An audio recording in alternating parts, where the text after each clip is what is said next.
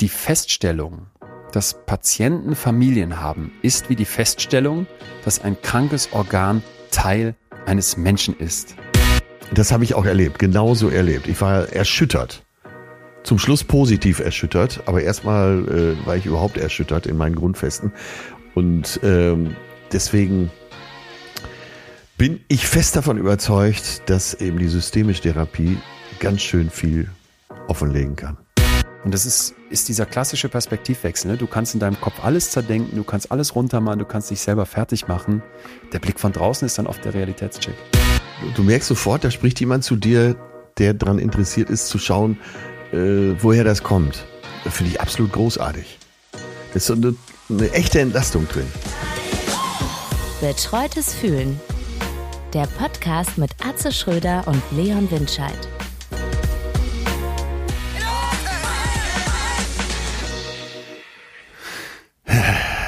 Sommer, Sommer, Sommer. Sag mal, blickst du eigentlich bei Instagram durch, wie die Reichweiten, wie der Algorithmus ist?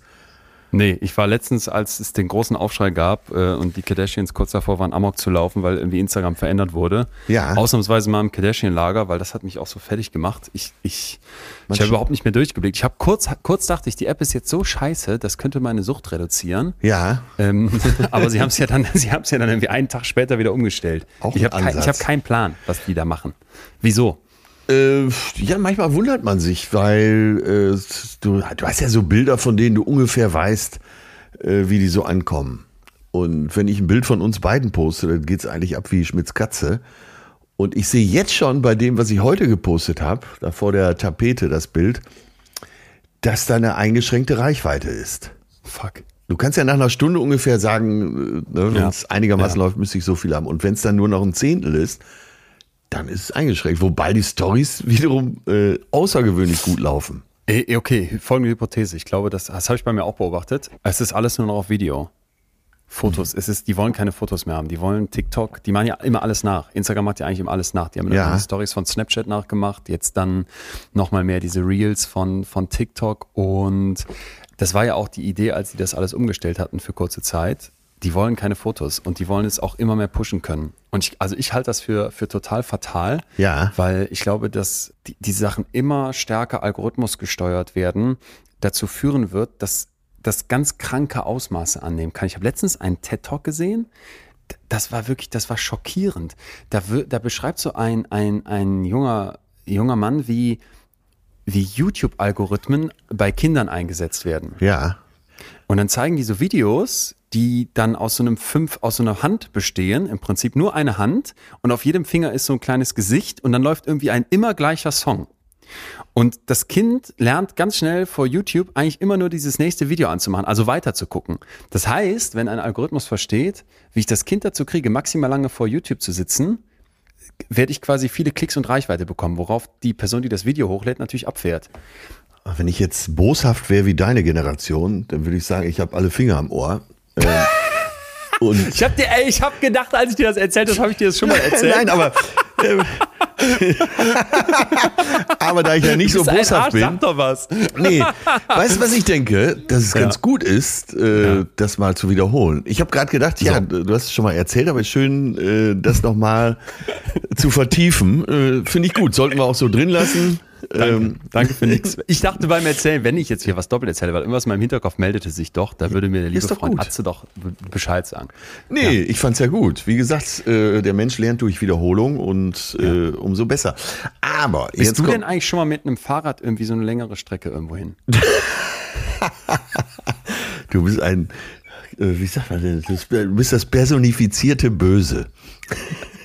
Du kommst auch, du müsstest eigentlich auch wie so ein Mexikaner geschminkt äh, in so Kindervideos durchlaufen und Löcher graben. Oh Gott, oh Gott, oh Gott. Sag mal, aber das interessiert dich, ne? Ich habe nämlich tatsächlich mal eine längere Fahrradtour gemacht. Ey, ich, hab, ich, bin für, ich bin für drei Sekunden drauf reingefallen, dass ich gedacht habe, ach Mensch, hat er das schon wieder vergessen? Dann erzähle ich es nochmal. Äh, ganz kurz, aber dazu ein neuer Gedanke, weil wir haben ja auch einen lieben Freund, der uns mitunter Sachen auch zwei oder drei oder fünfmal erzählt, unser Freund Töne. Ja. Immer gerne mit der Einleitung, Opa erzählt vom Krieg. Und dann denkst du so, ja, die Geschichte kenne ich schon, aber weil Töne auch so schön erzählt, will man natürlich nicht Ja, sprechen, ist ja, ja. nicht klar. Und dann habe ich folgenden Gedanken für dich. Äh, Ab so einem gewissen Alter und wenn zu viel los ist, checkst du nicht mehr, mit wem du über was gesprochen hast, weil du nicht so tief in dem Gespräch warst, dass du das doppelt erzählst. Also Das mir ist- geht das gerade zu denken. Das ist die eine Theorie. Die andere ist, äh, und äh, ich weiß nicht mehr, wo ich es gelesen habe, werde ich aber raussuchen in der Sommerpause, dass man äh, ab einem gewissen Alter sicher gehen will, dass das Gegenüber das versteht. Und dann erzählt man es lieber öfter. Man nennt dann Namen auch öfter in so einem Satz oder äh, nimmt dieselbe Formulierung und verwendet sie dreimal. Ich weiß nicht, was das in uns ist. Vielleicht ist das auch typisch äh, ältere Männer, dass man äh, sicher gehen will. Vielleicht hat man sich mit so vielen Idioten in seinem Leben schon unterhalten, dass man Geil. einfach äh, sicherstellen will, dass der Letzte kapiert. Ja, das muss der Ansatz sein. Ne, dass man am, äh, in deinem Alter spricht man noch für die, sagen wir, intellektuelle Oberschicht. In meinem Alter will man alle mitnehmen. Das ist wirklich schön. Das finde ich ist, äh, ist doch eine ist doch eine viel ist doch eine viel bessere äh, These oder nicht? Gut, dass du These sagst. Vielleicht ja auch finden wir was dazu. Äh. Ähm, neue Folge. Ja, ja, ja. Ich hatte, Ja. ich sammle jetzt schon wieder Themen, weil äh, eins der Titelthemen heute in der FAZ ist äh, Testosteron. Was das mit den Männern macht und äh, dass es eben nicht nur Vor- und Nachteile hat, sondern eben ganz viele Zwischentöne. Und das wäre Ja. doch mal eine schöne Folge hier, oder? Das wäre das wär in der Tat eine schöne Folge. Was das auch mit unserem Gehirn macht. eben, ja, ne? ja, super. Das das ist eine super Folge. Das nehme ich immer direkt. Ich schreibe das mal Weil auf. da geht es unter anderem auch um äh, Gewalt- und Aggressionspotenzial äh, und Unterschied Frauen, Männer und 95 Prozent der Gefängnisinsassen weltweit sind ja, anscheinend Männer. ja. Da muss es ja einen Grund geben, ne? Äh, richtig. Letztens hat mir jetzt einer erzählt. Neun von zehn Gewalttaten von Männern, aber auch neun von zehn Patenten von Männern. Ja. Kann man ja auch mal drauf rumkauen. Äh, Testosteron, ich habe es hier gerade in meine kleine, in unserer kleine Zeugwartliste abgespeichert. Finde ich gut. Bis dahin wird noch über was anderes zu sprechen sein, was ich gerade beobachte in meinem Umfeld und ein, ein bisschen auch bei mir selber. Wir haben gestern auf der WG-Couch das Jetzt bin ich diskutiert. gespannt. Es ist der Sommer des Wahnsinns. Und ich würde das so als Überschrift gerne auch so unterstrichen wissen, weil wir uns gefragt haben, ey, es ist so viel los. Und wann war eigentlich das letzte Wochenende, wo wir nichts gemacht haben? Wir haben uns mit den Jungs gequatscht und haben gesagt, ey, die letzten acht Wochen, es war immer irgendwie irgendwas war. Hammer, und oder? Noch Ja. das. Same und same. Es, genau, ne? Und ich glaube, dass du, du kannst das sagen und so viele werden das auch sagen. Und ich habe dann auch drüber nachgedacht, ey, doch, warte mal, das haben mir in letzter Zeit ganz viele Leute gespiegelt. Und ich glaube, wir erleben gerade eine FOMO-Welle, die, die Angst, was zu verpassen, Fear of Missing Out, die sich in dieser Corona-Zeit angestaut hat, dass das wie so ein Tsunami gerade über unsere Hirne reinbricht. Du denkst so Ja, sehr, ey, ja. die letzten Sommer und auch die Winter vor allem, da war wenig los oder man konnte nichts machen und Ja, alle haben doch hoffentlich irgendwie auch gemerkt, an manchen Stellen tat es vielleicht einfach auch nur gut, aber dieser Wahnsinn in unserem Kopf will das jetzt nachholen, denkt vielleicht schon, oh, hoffentlich im Herbst gibt's nicht wieder irgendwelche Einschränkungen, dann gebe ich jetzt doppelt Gas. Und es ist so, es ist so, es ist so krass. Das, ist so unterschwellig fatal. haben wir das auf jeden Fall alle. Das glaube ich auch. Und äh, genau wie ihr das gestern auf der WG-Couch festgestellt habt, war es hier so, dass wir uns in die Augen geschaut haben und gesagt haben, sag mal, wann war eigentlich das letzte Wochenende, wo wir gar nichts hatten? Und das ist schon, das ist jetzt schon wahrscheinlich ein halbes Jahr her. Und auch jetzt bis zum Urlaub im September ist immer was los. Und jetzt haben wir so ein Wochenende freigeschaufelt, um mal einfach nichts zu planen. Einfach wieder so die was- Zeit zu verbringen. Was soll das? Wieso du, du wieder mit deinem streng genommen bist du ein paar Jahre älter als ich? Ähm, Oh Gott, was willst du? Du bist maliziös, habe ich gelernt. oh Gott. Was ist das? Wieso sind wir so? Ja, Also wieso bist du so? Dann ja scheinbar auch. Ich, ich kann ja meine eigenen Thesen aufstellen, aber ich spreche jetzt mal mit Stefanie Stahl. So bin ich eben. Ist das nicht so ein neuer Buchtitel von ihr? Ich war schon immer so. Ich musste, äh, ich hatte immer Fear of Missing Out in jeder Beziehung und es musste immer was los sein. Und das habe ich jetzt äh, so gut 57 Jahre so betrieben. Äh, Entdecke aber jetzt auch mal so die äh, Zwischenzeiten, wo gar nichts los ist. ja. Aber äh, wirklich, das, ich habe das wirklich immer, ich habe gedacht, ja, mein Leben muss ein Abenteuer sein. Ich habe ja mal hier zugegeben, dass mein Berufswunsch immer, bis ich jetzt Lokführer werden wollte, Abenteurer war. Und ich hatte das, ich habe immer das Gefühl gehabt, mein Leben muss ein Abenteuer sein. Okay. Da, ja. Okay, ja, ich glaube, du machst, würdest es dir zu einfach machen, wenn du sagst, so bin ich eben, weil ich erlebe es dann auch so, dass wir Ja, das so sollte ja auch haben, äh, Ja, genauso weiß, provokant weiß, sein, wie sie den Titel gesetzt hat. Ne? muss, müssen wir nur vielleicht einmal sagen, weil Ja. ich glaube, ganz viele von uns auch sich auf diesem so bin ich eben dann ausruhen und so ist es ja bei uns auch ein Stück weit. Ja, du merkst ja, ja, eigentlich, ja. es ist zu, zu krass und du weißt auch, es ist falsch. Genau, Und ich genau. sag ja dann aber auch, ja, ist jetzt aber so. Ja, dann ist halt gerade viel und ist halt eigentlich gerade auch zu viel. Und ist Ja, ein. Freizeitstress, der eigentlich, der eigentlich irre ist. Aber noch das Festival und dann noch zum Konzert und mittags noch irgendwie einen, einen, einen entspannten Besuch am See jetzt in Berlin erlebt Ja, und genau. aber abends schon noch dringend noch kurz zum, zum Restaurant mit einer anderen Freundesklicke und danach zum drei Fragezeichen live. Und was machen wir eigentlich danach? Ah, wir können eigentlich gar nicht mehr, weil wir doch gestern schon feiern waren. Ähm, klar, totales Luxusproblem. Und andererseits denke ich mir, ich sehe es bei so, so vielen und habe dann wirklich für uns alle nur den Appell, ey, wo es geht, nimm einen Gang raus. Das ist Und- ja eigentlich das Gegenteil von Bewusstleben. Ne? Ja, Genau das. Wo, genau weil das. du lässt es ja irgendwann mit dir passieren. Und deshalb äh, passt dieser provokante Titel ja eben auch. So bin ich eben. Was ich beherzigt habe, was du hier vor zwei Jahren mal ins Feld geführt hast, ist morgens wach werden und einfach mal 10 Minuten, 20 Minuten einfach nur den Morgen sein lassen und so nachdenken. Ja. Und Atze, es ist ja die letzte Folge vor unserer Sommerpause. Ja. Das heißt, ich habe das Wohnmobil quasi schon gepackt, die Felgen sind geputzt, meine kleine Michael Schumacher Flagge ist gebügelt und gefaltet, damit ich auf dem Campingplatz dann hießen kann. Und, und ich sag dir, wie ich es im Urlaub machen werde.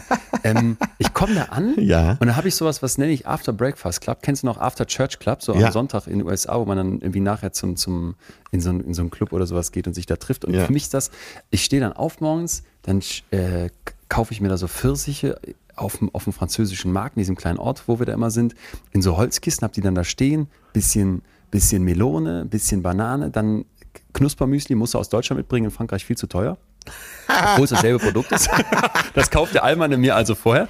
Und dann mache ich mir da so ein Müsli und dann gehe ich in, in diesen See, spring da rein, der ist, da ist kein Mensch, komm wieder hoch, bin quasi geduscht. Und dann mache ich dieses nach dem Frühstück nochmal so eine Runde schlafen. Das, das klingt verdammt gut. Äh, wird der See warm sein oder ist das so ein, wird das so ein Bergsee sein? Arschkalt. Arschkalt. Bergsee. Da bist du ja schon So in den äh, Gefilden vom Iceman. Wim, ich weiß gar nicht mehr, wie er hieß. Wim, so ein Wim. Holländer, der immer kalt, eiskalt. Ja. Soll, ja. Ja. soll ja so gesund sein. Studie dazu habe ich letztens gelesen, auch total geil, dass du durch dieses Eisbaden oder auch wirklich kaltes Duschen die Dopaminlevel in deinem Kopf massiv hochkickst und das auch relativ lange anhält. Weshalb, wenn man sich fragt, naja, warum tut mir das so gut, ne? wenn ich morgens es doch schaffe, kalt zu duschen. Ich habe es Ja, letztens ja, in ja. den letzten zwei Tagen witzigerweise gemacht, schon in Gedanken an diesen Bergsee. Das, ähm, das fühlt sich einfach geil an. Du gehst ja völlig anders da raus. Und es gibt ja nur vorher, finde ich wirklich ein spannendes Phänomen, diese Blockade in deinem Kopf, die sagt, lass das, mach das nicht. Genau. Das, Und du willst warm duschen. Und wenn du die einmal überschritten hast, wird's aber überragend. ja, ja, ja. Dazu noch ein Gedanke, der wird dir helfen bei dem kalten Bergsee. Ich war mit Wim Hof schon zweimal in der NDR-Talkshow. Und er hat glaubhaft versichert, dass es meistens nur die Angst vor der Kälte ist, nicht die Kälte selbst. Und äh, also bevor du da jetzt reinspringst, sag dir einfach, das ist nur die Angst. So kalt ist es gar nicht und dann fällt es vielleicht leichter. Sollte ich denn das vielleicht äh, im Winterhalbjahr mit der Alster hier machen? Boah, jetzt mein Respekt. Aber es gibt ja Leute, die das machen. Eisbaden. Ich, ich, hat der Wim Hof eigentlich irgendwas anderes erzählt, als geh in, ins, ins Eiswasser? Äh, nee, Ich, hatte, nee, ich war irritiert, dass jemand so einen Welterfolg hinlegen kann mit so einem Satz im Prinzip. nein. Nein, er wirkt so, Wir brauchen auch so einen Satz. ey, das brauchen wir wirklich.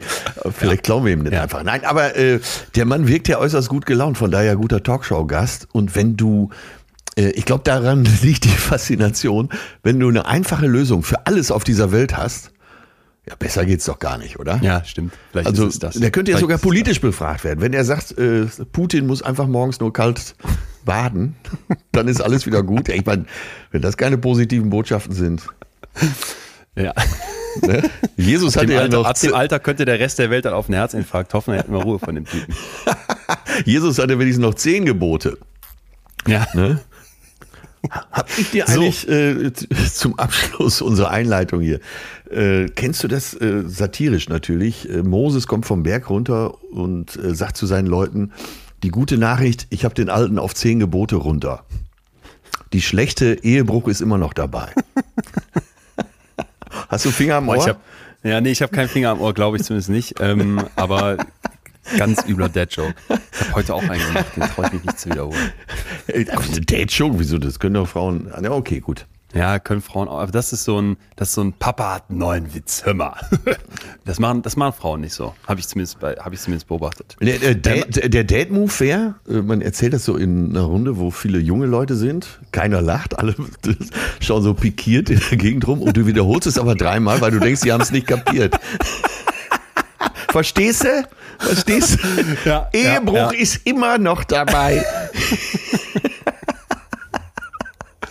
Jetzt, hast du, jetzt klangst du gerade sehr wie der, wie der 100%ige Bühnenatze. Hör mal, Aber ja, nee, ist klar. Ja, genau. Äh, ja, nee, ist klar, Atze, äh, lass uns los. Lass uns Ja, los. Ich, ja, bin, ich ja. bin heiß auf unser heutiges Thema. Heute sind wir in fünf Minuten fertig, oder? Heute? Ja? Nicht? Na, ich Also, ich ich glaub- hab geilen Scheiß für dich dabei. Ja, äh, das war natürlich jetzt Witz, weil ich hoffe, ich werde heute, glaube ich, eine Menge lernen, weil es gibt in dem Bereich, wo ich mich so rumtreibe, im World Wide Web, gibt's gar nicht viel darüber. Also heute ist der Wissenschaftsjournalist gefragt. Ich werde mich hier hinsetzen, andächtig hören und staunen. Okay, dann kann ich so ein bisschen skizzieren, was wir vorhaben. Wir werden äh, eine Familienaufstellung machen, bei der eine Figur nie bewegt wird. Wenn man also Leute fragt, guck mal, deine Familie, wird sie so aufstellen, dann gibt es immer eine Figur, die die Leute übersehen. Da reden wir nachher zu. Dann haben wir Professor Dr. Björn Enno Hermanns hier. Das ist ein absoluter Star auf dem Gebiet der, und darum geht's heute, systemischen Therapie. Was das ist, wieso die uns unfassbar helfen kann, wieso wir, wenn es um psychische Störungen gehen, aus seiner Sicht immer eine falsche Frage stellen Ja. und wie man das viel besser lösen kann. Und dann vor allem aber auch losgelöst von Störung und Therapie, was wir alle von diesem systemischen Ansatz mitnehmen können. Das habe ich hier aufgedröselt und glaube, dass wir heute gar nicht so ein, so ein Tippbataillon am Schluss brauchen, sondern dass sich das schon so mit, Ja, mit einfließen, sehr gut, sehr gut. Ein, ein, einweben Das lässt. beruhigt mich. Genau, bin ich, bin ich entsprechend sehr gespannt. Erstmal aber du, systemische Therapie. Herr- Herr Kannst Doktor. du irgendwas mit tun? Äh, Herr Doktor, deshalb äh, möchte ich, dass wir mal eben die Therapien zumindest ganz äh, rudimentär nebeneinander stellen. Also, es gibt Verhaltenstherapie. Ganz kurz, bevor du damit anfängst. Es Ja. gibt tausend Millionen, Ja. gefühlt tausend Millionen verschiedene. Oder Wie soll ich sagen? Es- Therapieformen. Also die uns hauptsächlich bekannten oder so. Ne, ich würde es noch anders sagen wollen. Und Ja. da ist es jetzt eben auch so, dass die systemische Therapie eben äh, ein ganz neues Gewicht bekommen hat. So kann man das, glaube ich, sagen.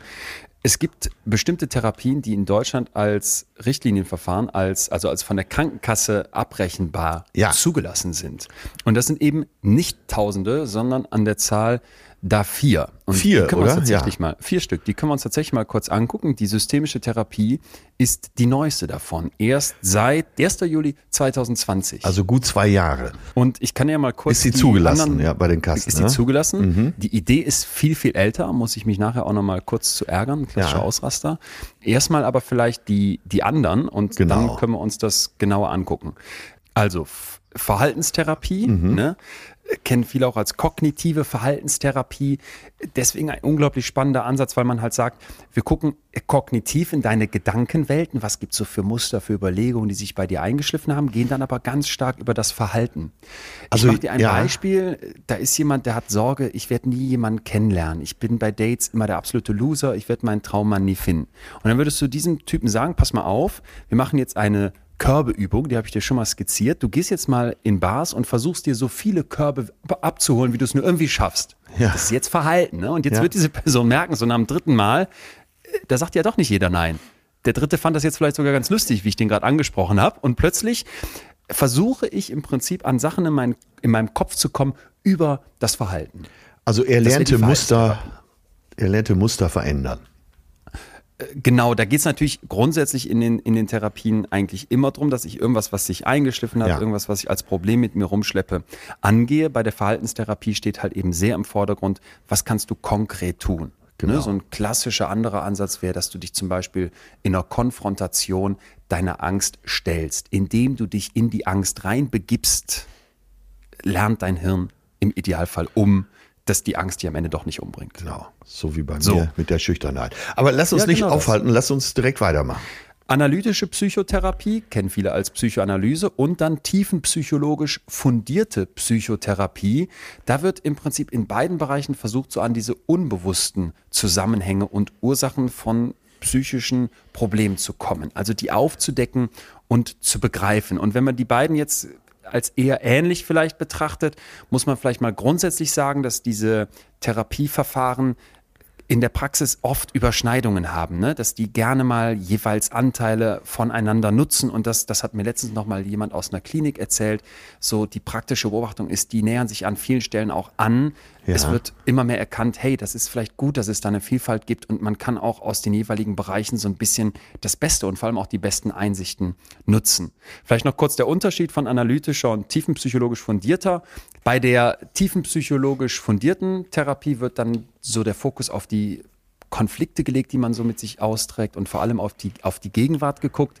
Bei so einer äh, Lebensgeschichte oder bei diesem vor allem den Blick in die Vergangenheit, dass wir dann eher das Analytische. Ja, ja. Muss man aber vorsichtig sein, bevor man das jetzt zu, zu sehr versucht, in Schubladen zu drängen. Ne? Ja, ja. Es hat hohe Überschneidungen. Und jetzt neu dazugekommen, nachdem es diesen Antrag 2008 schon mal gab, von verschiedenen Fachverbänden. Ach, das gab schon mal? Ja, das ist ewig her. Ja. Die systemische Therapie.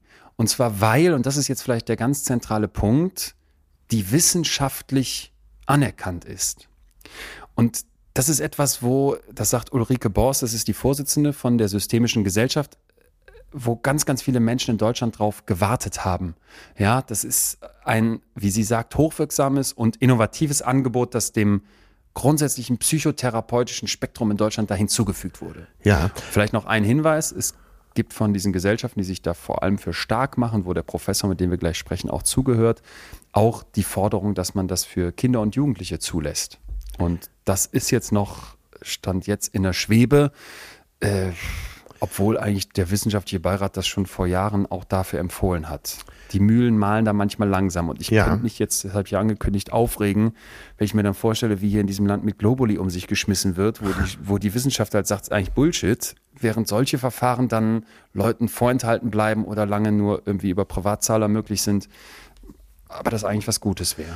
Wie läuft so eine Entscheidung ab, für welche Therapie man sich dann äh, letztendlich mit dem Therapeuten zusammen entscheidet? Ja, das ist, das ist eine super spannende Frage und ich finde, die passt auch dazu, woran checke ich eigentlich, ob ein, ob ein Therapeut für mich geeignet ja. ist. Ne? Wer, wer stimmt, stimmt, mir? stimmt, stimmt. Da muss die Chemie das, auch stimmen. Ja. Da muss die Chemie auch stimmen. Und du hast das bei mir hier schon mehrmals durchgehört. Ich bin wenn man in das, wenn man dann Münster studiert, ist man sehr verhaltenstherapeutisch, würde ich sagen, geprägt. Das war für mich oder ist für mich auch immer noch so etwas, was ich, was ich, wo ich die Fahne besonders hochhalten möchte. Aber ich muss auch ganz klar sagen, über die Zeit, durch die Gespräche mit Leuten aus der Praxis, aber auch eben immer mit, immer wieder mit Betroffenen, dass ich, dass sich da mein Blick wirklich geöffnet hat und ich das ganz, ganz wichtig finde, dass es auch unterschiedliche Ansätze gibt. Ja. Nicht nur, weil Leute ganz unterschiedliche Probleme haben, sondern weil Leute auch ganz unterschiedlich sind und dass dann Verfahren ausprobiert werden, dass man dann auch sagt, ja, wenn das eine bei dir, wenn das, wenn das überhaupt nicht klappt für dich, wenn das überhaupt nicht greift, dann darfst du das doch nochmal, darfst das doch nochmal bei wem anders und vielleicht auch mit einem anderen Angang probieren, ne? Ja. Und das finde ich ist einfach, ist einfach etwas, wo ich alle nur ermuntern kann, nicht aufzugeben. Wir wissen darum, wie schwierig das ist, Therapieplätze zu bekommen und wie lange man warten muss. Also übrigens in der Realität jemanden mit Kassenzulassung und systemischer Therapie zu finden, ist nicht einfach, ne? Ja, ja. Aber grundsätzlich bitte, bitte dranbleiben. In dem Fall der systemischen Therapie habe ich das Gefühl, das hätte vielleicht etwas schneller gehen können. Na gut, jetzt ist sie da und um die soll es ja heute gehen. Ja, dann ne? rollen wir rein. Erklär sie uns Jüngern. ja, ähm, es fängt für mich an mit einem Zitat von einem von einem äh, Forscher aus den USA, beziehungsweise mit dem Direktor Henry B. Richardson, der der Direktor einer Stiftung in den USA war und der hat gesagt, die Feststellung, dass Patienten Familien haben, ist wie die Feststellung, dass ein krankes Organ Teil eines Menschen ist. Ah, okay. Beides scheint zu offensichtlich zu sein, als dass es diskutiert würde, doch wurde lange keine dieser Feststellungen durch medizinische Berufe anerkannt.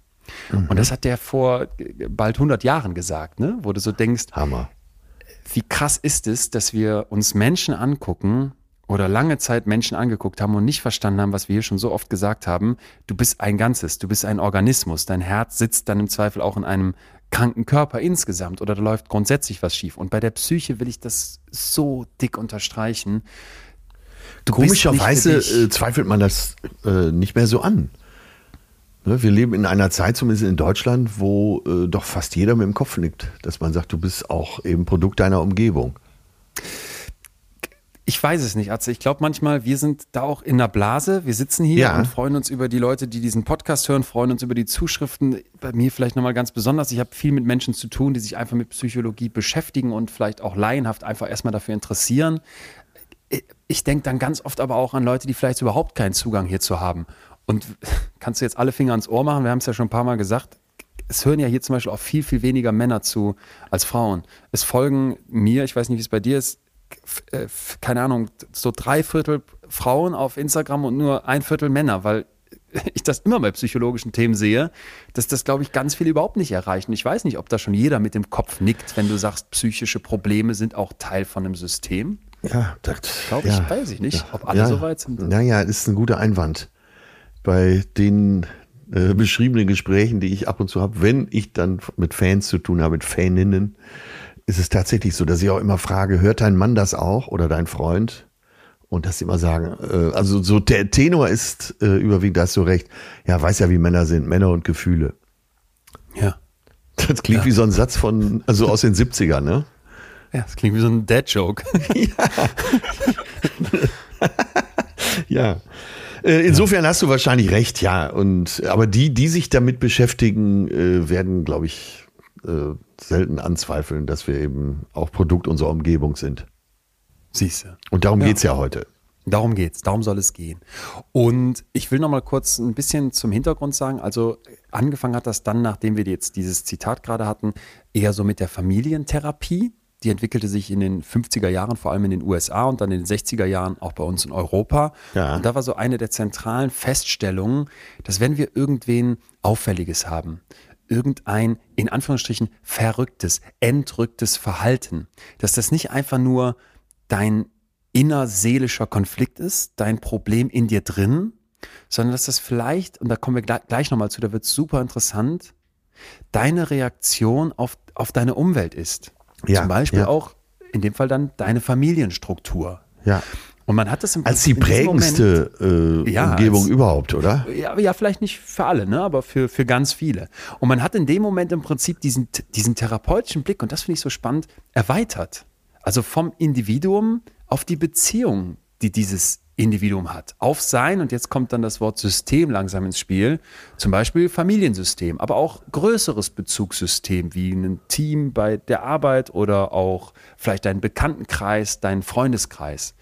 Und im Prinzip kam dann immer mehr die Überzeugung durch, dass es einfach erfolgreicher ist, wenn ich dieses Interaktionssystem mittherapiere, da auch ansetze, statt nur beim Individuum. und die große Frage, die ich sofort hatte zu diesem Thema heute, war, inwieweit muss in der Therapie die Umgebung mitarbeiten? Da kommen wir sicher gleich noch drauf, aber äh, nur um dir mal zu schildern, äh, wie ich an das Thema so rangehe. Ja. Wie, wie, ich das ja. von Weitem sehe und mich annähere durch deine, deinen Vortrag. Ja, und das finde ich ist eine, ist eine gute Frage, eine ganz wichtige Frage, weil die systemische Therapie jetzt eben genau sagt, das könnte extrem helfen, wenn ja, wir dich mit ja. einbeziehen. Du merkst, ich bin da immer ein bisschen, ich finde so ein bisschen relativieren und dass man jetzt das nicht ganz so absolut vorträgt, wie das vielleicht die größten Befürworter dieser Therapie äh, machen würden, das ist mir wichtig, weil ne, ich ich, ich sehe das lieber immer etwas differenzierter und das würde ich hierbei auch tun. Aber so grundsätzlich haben wir jetzt erstmal den Gedanken, ey, pass mal auf, wir können dein System mit berücksichtigen. Und jetzt gibt es eine deutsche Gesellschaft für systemische Therapie und die beschreiben auf ihrer Webseite Folgendes. Vielleicht ist es wahr, vielleicht aber auch nur eine Erfindung. 200 systemische TherapeutInnen wurden gefragt, was denn das Wörtchen systemisch zu bedeuten habe. Ja. Und jetzt kommt's. Nicht ganz 200 verschiedene Antworten wurden dem Frager gegeben. Hammer. Ist geil, ne? Also ja, ich frage ja. zwar nur Leute, was heißt jetzt systemisch? Und dann sind eigentlich Expertinnen und Experten und die geben ganz unterschiedliche Antworten. Ich könnte mir vorstellen, jetzt, jetzt, dass jetzt viele HörerInnen äh, durchatmen. Weil äh, ja. äh, man sitzt ja hier vielleicht auch und denkt sich, wieso weiß ich noch nicht mehr darüber? Äh, und da seht ihr mal, selbst die Therapeuten geben unterschiedliche Antworten. Genau, und das finde ich muss auch, muss auch okay sein. Ja. Ich glaube auch, dass wir anerkennen müssen, ein Problem der Psychologie ist, dass man Schwierigkeiten hat, Sachen so zu standardisieren, dass die dann möglichst gleich ablaufen, dass man die gut vergleichen kann. Und andererseits macht das natürlich Möglichkeiten auf, dass Leute dann auch unterschiedlich arbeiten. Das hat vor- und Nachteile und dass man dieses systemisch jetzt vielleicht nicht auf den ersten Blick greifen kann, sei dann mal so, wir nähern uns dem ja jetzt. Ja, ja. Eine Idee also ist erstmal, um dieses Systemische zu packen, unser Leben findet ja in Beziehungen statt.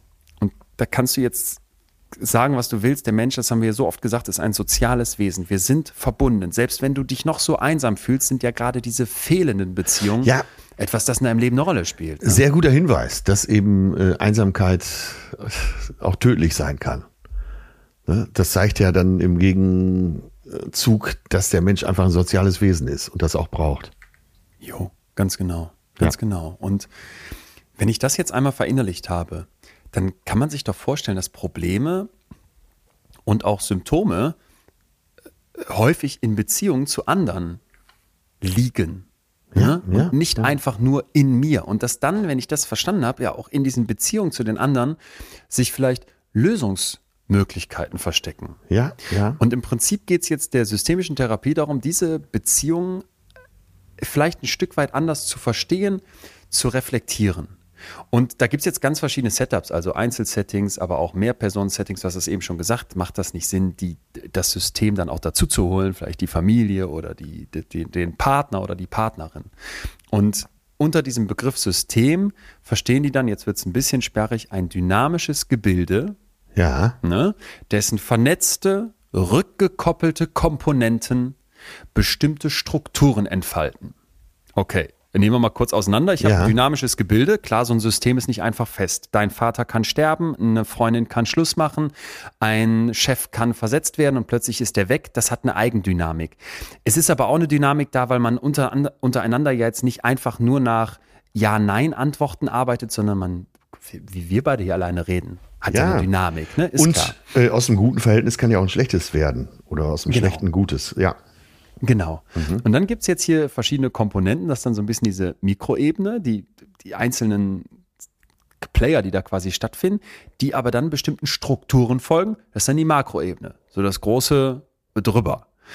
Und jetzt kannst du auf dieser Mikroebene der Familienmitglieder, ich bleibe mal bei der Familie, die Kommunikation von außen beschreibbar machen nach bestimmten Regeln, nach bestimmten Mustern und die auch sortieren, das wäre dann diese Makroebene. Und das finde ich so interessant. Du versuchst quasi zu begreifen, wie funktioniert dieses System. Ja. Und Also übersetzt oder ähm, ja, so bildlich gesprochen, mach mal drei Schritte zurück und schau dir das Gebilde an. ja, ein Mhm. Stück weit ja. Vielleicht, ihr Lieben, mal ganz kurz hier an der Stelle was von uns Ja. dazwischen geschoben in dieser, in dieser vorweihnachtlichen Zeit, Äh, oder? Ja, ich würde mal sagen, äh, wir haben vorher darüber gesprochen, wo, was wir gerade so fühlen. Und ein Gefühl, was uns eint, ist, dass wir demnächst wieder auf Tour gehen und unsere Vorfreude darauf. Elf von zehn. Ich habe gestern eine Mail ans Ja. Team verschickt. Leute, es war, es war so geil mit den Previews. Da habe ich das Ganze jetzt ja getestet und habe gesagt, erstmal danke, danke an, an das Team, danke, dass das alles mit der Organisation, auch mit diesen Previews und dass die dann überall ausverkauft waren, dass jetzt der Vorverkauf so krass gestartet ist. Und in diesen Zeiten, wo irgendwie Ja, eigentlich nur Hammer, hört, die ne? Kulturbranche, die, die muss ich erst noch berappeln. Das war irgendwie so geil. Und dann ähm, habe ich aber auch gesagt, ich freue mich einfach so sehr auf nächstes Jahr, wenn es Ja, in die so großen. Hallen geht und so diese Stimmung da ist. Du sagst es bei dir ähnlich. Ja, ist bei mir ähnlich. Ich hatte ja jetzt äh, verschiedene Veranstaltungen, wo ich so ein bisschen live Ja. wieder gemacht habe. Äh, Galas oder Fernsehauftritte. Und jedes Mal dieses Gefühl, ach, ich würde so gerne weitermachen. Äh, gerade bei Fernsehen ist ja die Zeit dann so begrenzt, die man machen kann.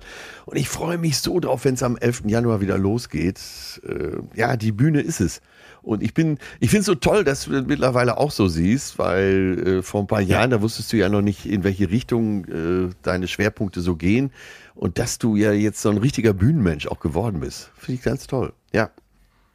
Sag mal deine Show. Also das Ganze heißt echte Gefühle. Das passt natürlich, es ist ja sowieso bezeichnet. Wir haben diesen Podcast Betreutes Fühlen. Deine Show heißt echte Gefühle. Meine Show heißt gute Gefühle. Und ich glaube, im Endeffekt fließt in beiden etwas von diesem Podcast auch ein und trotzdem habe ich mich gefragt, ist das, ist das, ist das, ähm, ist das natürlich auch unterschiedlich, was wir machen. Ja. Also was kriege ich bei dir, bei dir auf der, bei dir auf der Showbühne? Kriege ich da nur, ich habe ja damals dein Programm schon live gesehen, da habe ich viel, viel Show-Atze gehabt, aber ich, ich hatte immer für mich die schönsten Momente, wo ich so gedacht habe, jetzt sitzen auch Freundinnen und Freunde neben mir und zwar, es war einfach ein geiler Abend und man kommt da natürlich hin und denkt sich, ja, da, ich lach doch nicht über so einen Atze Schröderwitz, ich habe mich tot gelacht, immer wieder. Und ich hatte Freundinnen und Freunde dabei, die so gesagt haben, ja, betreutes Fühlen mag ich eigentlich irgendwie so nach dem Motto, ich habe da diesen anderen Atze kennengelernt, aber mit dem, mit dem Bühnenatze hätte ich nie was anfangen können oder sowas und die haben sich auch tot gelacht. Und die schönsten Momente für mich waren eigentlich, wo ich gemerkt habe, dass, dass, dass doch immer wieder zwischendurch eben auch dieser, dieser andere Arzt, den man vielleicht hier aus dem Podcast kennt und schätzt, dass der durchblitzt und auch manchmal ganz bewusst nach vorne kommt. Und das fand ich so, das fand ich so spannend zu sehen. Naja, das höre ich natürlich jetzt Ist öfter, auch so? weil äh, viele Sachen sind augenzwinkernd gemeint. Nicht alles, was augenzwinkernd gemeint ist, kommt auch so rüber. Nur durch diesen Podcast, durch diesen Podcast kriegen ja viele äh, Gags, die ich auf der Bühne habe, eben auch genau den richtigen Anstrich, den ich mir dabei gedacht habe. Ne, wo man vielleicht, wenn man uns oder mich auch jetzt von hier nicht kennen würde, wird man denken, oh, das ist ja ganz plump. Und wenn man es auf der Bühne hört, dann so mittlerweile räume ich auch viel mehr Raum ein für solche Sachen, äh, dass die Leute wirklich sagen, ah, scheiße, da steckt ja viel mehr hinter dem Gag, als ich dachte. Aber witzig ist ja, dass dein Programm anfängt, wenn ich mit meiner Tour aufhöre. Also ich spiele ja Januar, Februar, März und dann ist mein Programm ja tatsächlich zu Ende. Dann ist ja wirklich Feierabend damit. Und dann fängst du an mit deinem. Das ist so geil. Ja, das passt. Das passt perfekt aneinander. Also ich muss sagen, ich habe habe ja diesen diesen Punkt gar nicht so sehr mit diesem, dass es irgendwie einen Bühnenleon gibt. Und du hast gerade eben gesagt, trotzdem musste ich für mich diese Erfahrung erstmal machen, überhaupt auf eine Bühne zu gehen. Ja. Und das hat, das hat für mich nach wie vor auch ganz viel mit so einem mit so, mit so, mit so Fragen, Fragen an mich selber zu tun. Wieso mache ich das? Genieße ich ja. das? Also ich genieße es total. Ich frage mich, was genieße ich da dran? Aber Ach, das höre ich ja bei Immer dir wieder- immer raus, was du genießt. Du genießt ja, Ja. diese Zeit mit dem Publikum zusammen. Immer Genau. wenn du, wenn du Genau. äh, so montags, wenn wir montags sprechen und du bist so ganz beseelt, dann war das immer so äh, quasi so eine äh, Dialektik mit dem Publikum, dass ihr euch so hochgeschaukelt habt. Ja, und dann merke ich immer, dass Genau. du so richtig mit Leib und Seele dabei warst und so genossen hast, auch wenn so aus dem Publikum mal Sachen kamen. Toll. die, die, die, das ganze Ding heißt ja deswegen gute Gefühle, weil ich hoffe, dass viele Leute da hinkommen. In der Annahme, dass es jetzt, dass es jetzt ums gute Fühlen und um Be Positive und Happiness-Kultur geht und, und dass man mit so einem breiten Grinsen nach Hause geht. Und das passiert auch, aber eben, und das habe ich jetzt immer wieder erlebt, anders als man vielleicht erstmal erwartet, weil es gibt halt durchaus Momente, da haben, da haben Leute da schon gesessen, ich habe es gesehen, die haben, die haben dann geweint. Oder dass es einfach auch mal Momente gibt, wo es wo es ganz ruhig ist und dann sitzen da tausend Hirn und du merkst, jetzt macht es gerade Klick und du könntest eine Nadel fallen hören. Das ist für mich eigentlich fast das Schönste auf der Bühne, wenn ich dann so merke. Es gibt zum Beispiel eine Stelle, das würde ich auch sagen, eine meiner Liebsten, da rede ich über emotionale Wunden. Und was für emotionale Wunden unsere Eltern uns mitgeben, womit wir Ja. so geprägt werden. Du erzählst ja hier oft auch von der Prägung und von der Konditionierung und wie diese Vergangenheit bis in unser Heute reinwirkt und wie wir mit solchen emotionalen Wunden umgehen können. Ja. Und dass da verschiedene Wege gibt. Ich verrate jetzt nicht alle, aber ein Weg halt eben der ist, dass du dich fragst, kann ich verzeihen? Kann ich loslassen? Und da hat mir eine erfahrene Therapeutin was, was erzählt, weil ich den Bühnen, Leuten auch auf der Bühne erzähle, dass du eben sagst, zwischen dem Erkennen, ich habe da eine emotionale Wunde und dem vergeben können, brauchst du Raum. Brauchst du Raum für die Gefühle, die damit einhergehen. Vielleicht eine Wut, die sich angestaut hat, vielleicht auch eine Traurigkeit, vielleicht eine Ver- Verletzlichkeit. Und wenn du die zulässt, ist dann wie so eine Wunde, die wirklich heilen kann, dann kannst du irgendwann am Ende dieses Prozesses sagen, und jetzt streich dir die Hand aus, liebe Mutter, lieber Vater, liebe Bezugsperson, und verzeih dir das. Und dann kann man auch wie, äh, kann man irgendwie weitergehen. Und du merkst halt einfach, wenn das, Das dann berührt einen eine ja schon, wenn du das jetzt Forschung so nacherzählst, ja. Genau, wenn, wenn das dann die Leute berührt, das genieße ich total. Und da habe ich so das Gefühl, das heißt für mich eben gutes Fühlen. Und das versuchen wir auch hier in diesem Podcast ja zu, zu transportieren, dass man eben nicht sagt, es muss immer, immer strahlen und immer happy sein. Es wird natürlich auch viel gelacht an dem Abend und am Ende geht man hoffentlich auch mit dem Strahlen, aber dass man eben sagt, wie gehe ich eigentlich mit negativen Gefühlen richtig um und haben die nicht auch eine gute Seite? Das ist so für mich die, die Kern, die Kernidee. Und das sind die Momente, die ich am meisten genieße, die darauf einzahlen. Ich freue mich auf deine Tour. Da habe ich wir viel Zeit uns, für dich. Wir, wir, wir können ja beide ähm, uns schon mal Tickets füreinander holen. Ja. Wir würden uns freuen, Leute, wenn ihr das auch macht, weil es lohnt sich. So kann man, kann man einfach selbstbewusst so sagen. Ja, es wird vor Dingen Abend. kann man sagen, dass wir beide sehr viel Herzblut drin stecken haben. Und ich finde, das Ja. ist das Schönste, Ja. was man über sein eigenes Programm sagen kann. Ja. Viel Schweiß, viel Herzblut, viel Freude.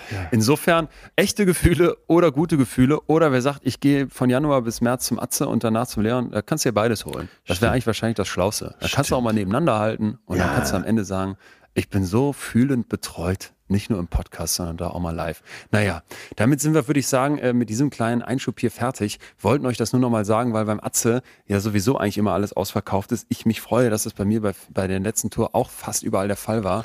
Und wenn ihr Tickets noch haben wollt und vor allem vor Weihnachten, das läuft jetzt langsam in so einen Trichter hin und da wird's zum Teil schon knapp in manchen Städten. Äh, falls ihr Bock auf eine Karte habt, holt euch die bald. Ihr verschenkt was Schönes.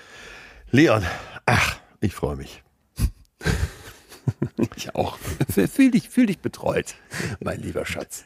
Dito, Dito. Jetzt gibt's gleich dann den Moment, wo uns der liebe Professor hier mal ein paar Takte dazu sagen wird.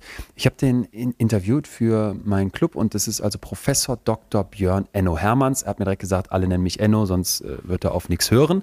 Der hat eine eigene Praxis, ist Diplom-Psychologe, Kinder- und Jugendpsychotherapeut und er hat sich auf systemische Therapie spezialisiert, ist Professor für systemische Therapie an der MSH in Hamburg. So, und der gehört eben auch dieser oder hat lange dem Vorstand dieser Deutschen Gesellschaft für systemische Therapie angehört und sich da massiv für stark gemacht. Und mit dem habe ich gesprochen und habe gesagt, bei psychischen Problemen oder überhaupt bei, bei Problemen, die wir so mit uns rumschleppen, das haben wir hier schon so oft gesagt, interessiert mich sehr schnell das Warum. Wieso ist das bei mir so? Warum habe ich das? Ne? Und dann kann man in die Vergangenheit gucken und dann kann man gucken, was war da so alles los. Und dann sagte der was, und das werde ich nicht vergessen, mich interessiert eigentlich eine ganz andere Frage aus systemischer Sicht. Und da können wir mal reinhören. Sehr gut. Warum ist ja immer so ein bisschen die Einladung, eine kausale Ursache zu finden oder vielleicht sogar die eine kausale Ursache zu finden. Ja. Und ehrlich gesagt betrachte ich psychische Störungsphänomene als etwas so Komplexes, wo es in der Regel nicht die eine kausale Ursache gibt, wo ich dann irgendwie das wunderbar so zuschreiben kann, sondern was ein sehr ziemlich komplexes Gefüge aus ganz vielen möglichen Einflussfaktoren ist, äh, wo man gar nicht so mal eben sagen kann, okay, weil A, deswegen passiert jetzt B.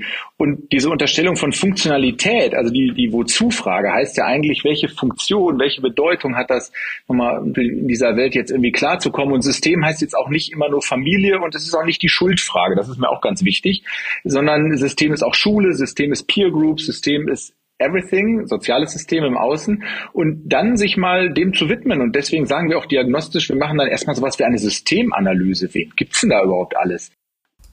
Also, Enno sagt nicht nach einem Warum fragen, weil du darauf im Zweifel überhaupt nicht die eine Antwort finden kannst, Ja, sondern ja. wozu? G- Merkst du was? Also findest du es nicht auch so krass, dieses kleine total. Umändern? Deswegen habe ich auch gerade die Luft angehalten, als er es gesagt hat. Da fiel direkt der Groschen. Hammer.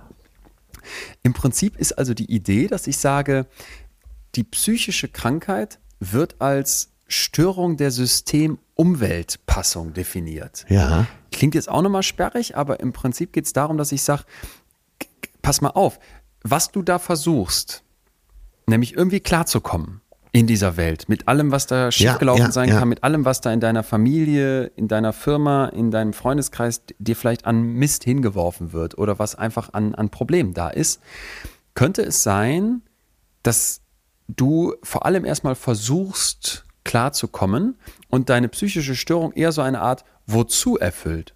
Wozu machst du das? Ja, Und der Enno ja, ja. hat, und das fand ich so erleuchtend, Ja, ja, ja. er dann sagte der Enno, pass mal auf, stell dir doch jetzt mal vor, eine Tochter mit einer Essstörung. Die kommt zu mir in die systemische Therapie und dann wollen die Eltern ganz oft als erstes, ja, die Tochter, diese Essstörung der Tochter muss weg. Und dann sagt er, darum geht's mir erstmal gar nicht. Ja. Darum geht's mir erstmal gar nicht, weil die hat vielleicht völlig andere Interessen. Die, die wird jetzt auf keinen Fall sagen, ja, dann lasse ich das halt, ne, weil ihr euch das wünscht. Ja, Sondern ja, ja, genau. äh, vielleicht geht's ihr um ein Wozu. Genau, Wozu was- findet das in diesem kleinen System statt? Ne? Hat die vielleicht das Gefühl, die Eltern achten gar nicht auf sie? Hat die vielleicht das Gefühl, ich habe sonst überhaupt keine Kontrolle über mein Leben? Hat die vielleicht ganz, ganz andere Probleme und merkt, darüber kriege ich jetzt eine Aufmerksamkeit? Also ich fabuliere jetzt, du kannst jetzt sich Ja. weitere Beispiele überlegen. Wollte ich gerade sagen, ne? man könnte wahrscheinlich hunderte Gründe jetzt äh, einsetzen und wahrscheinlich ist es auch so vielfältig.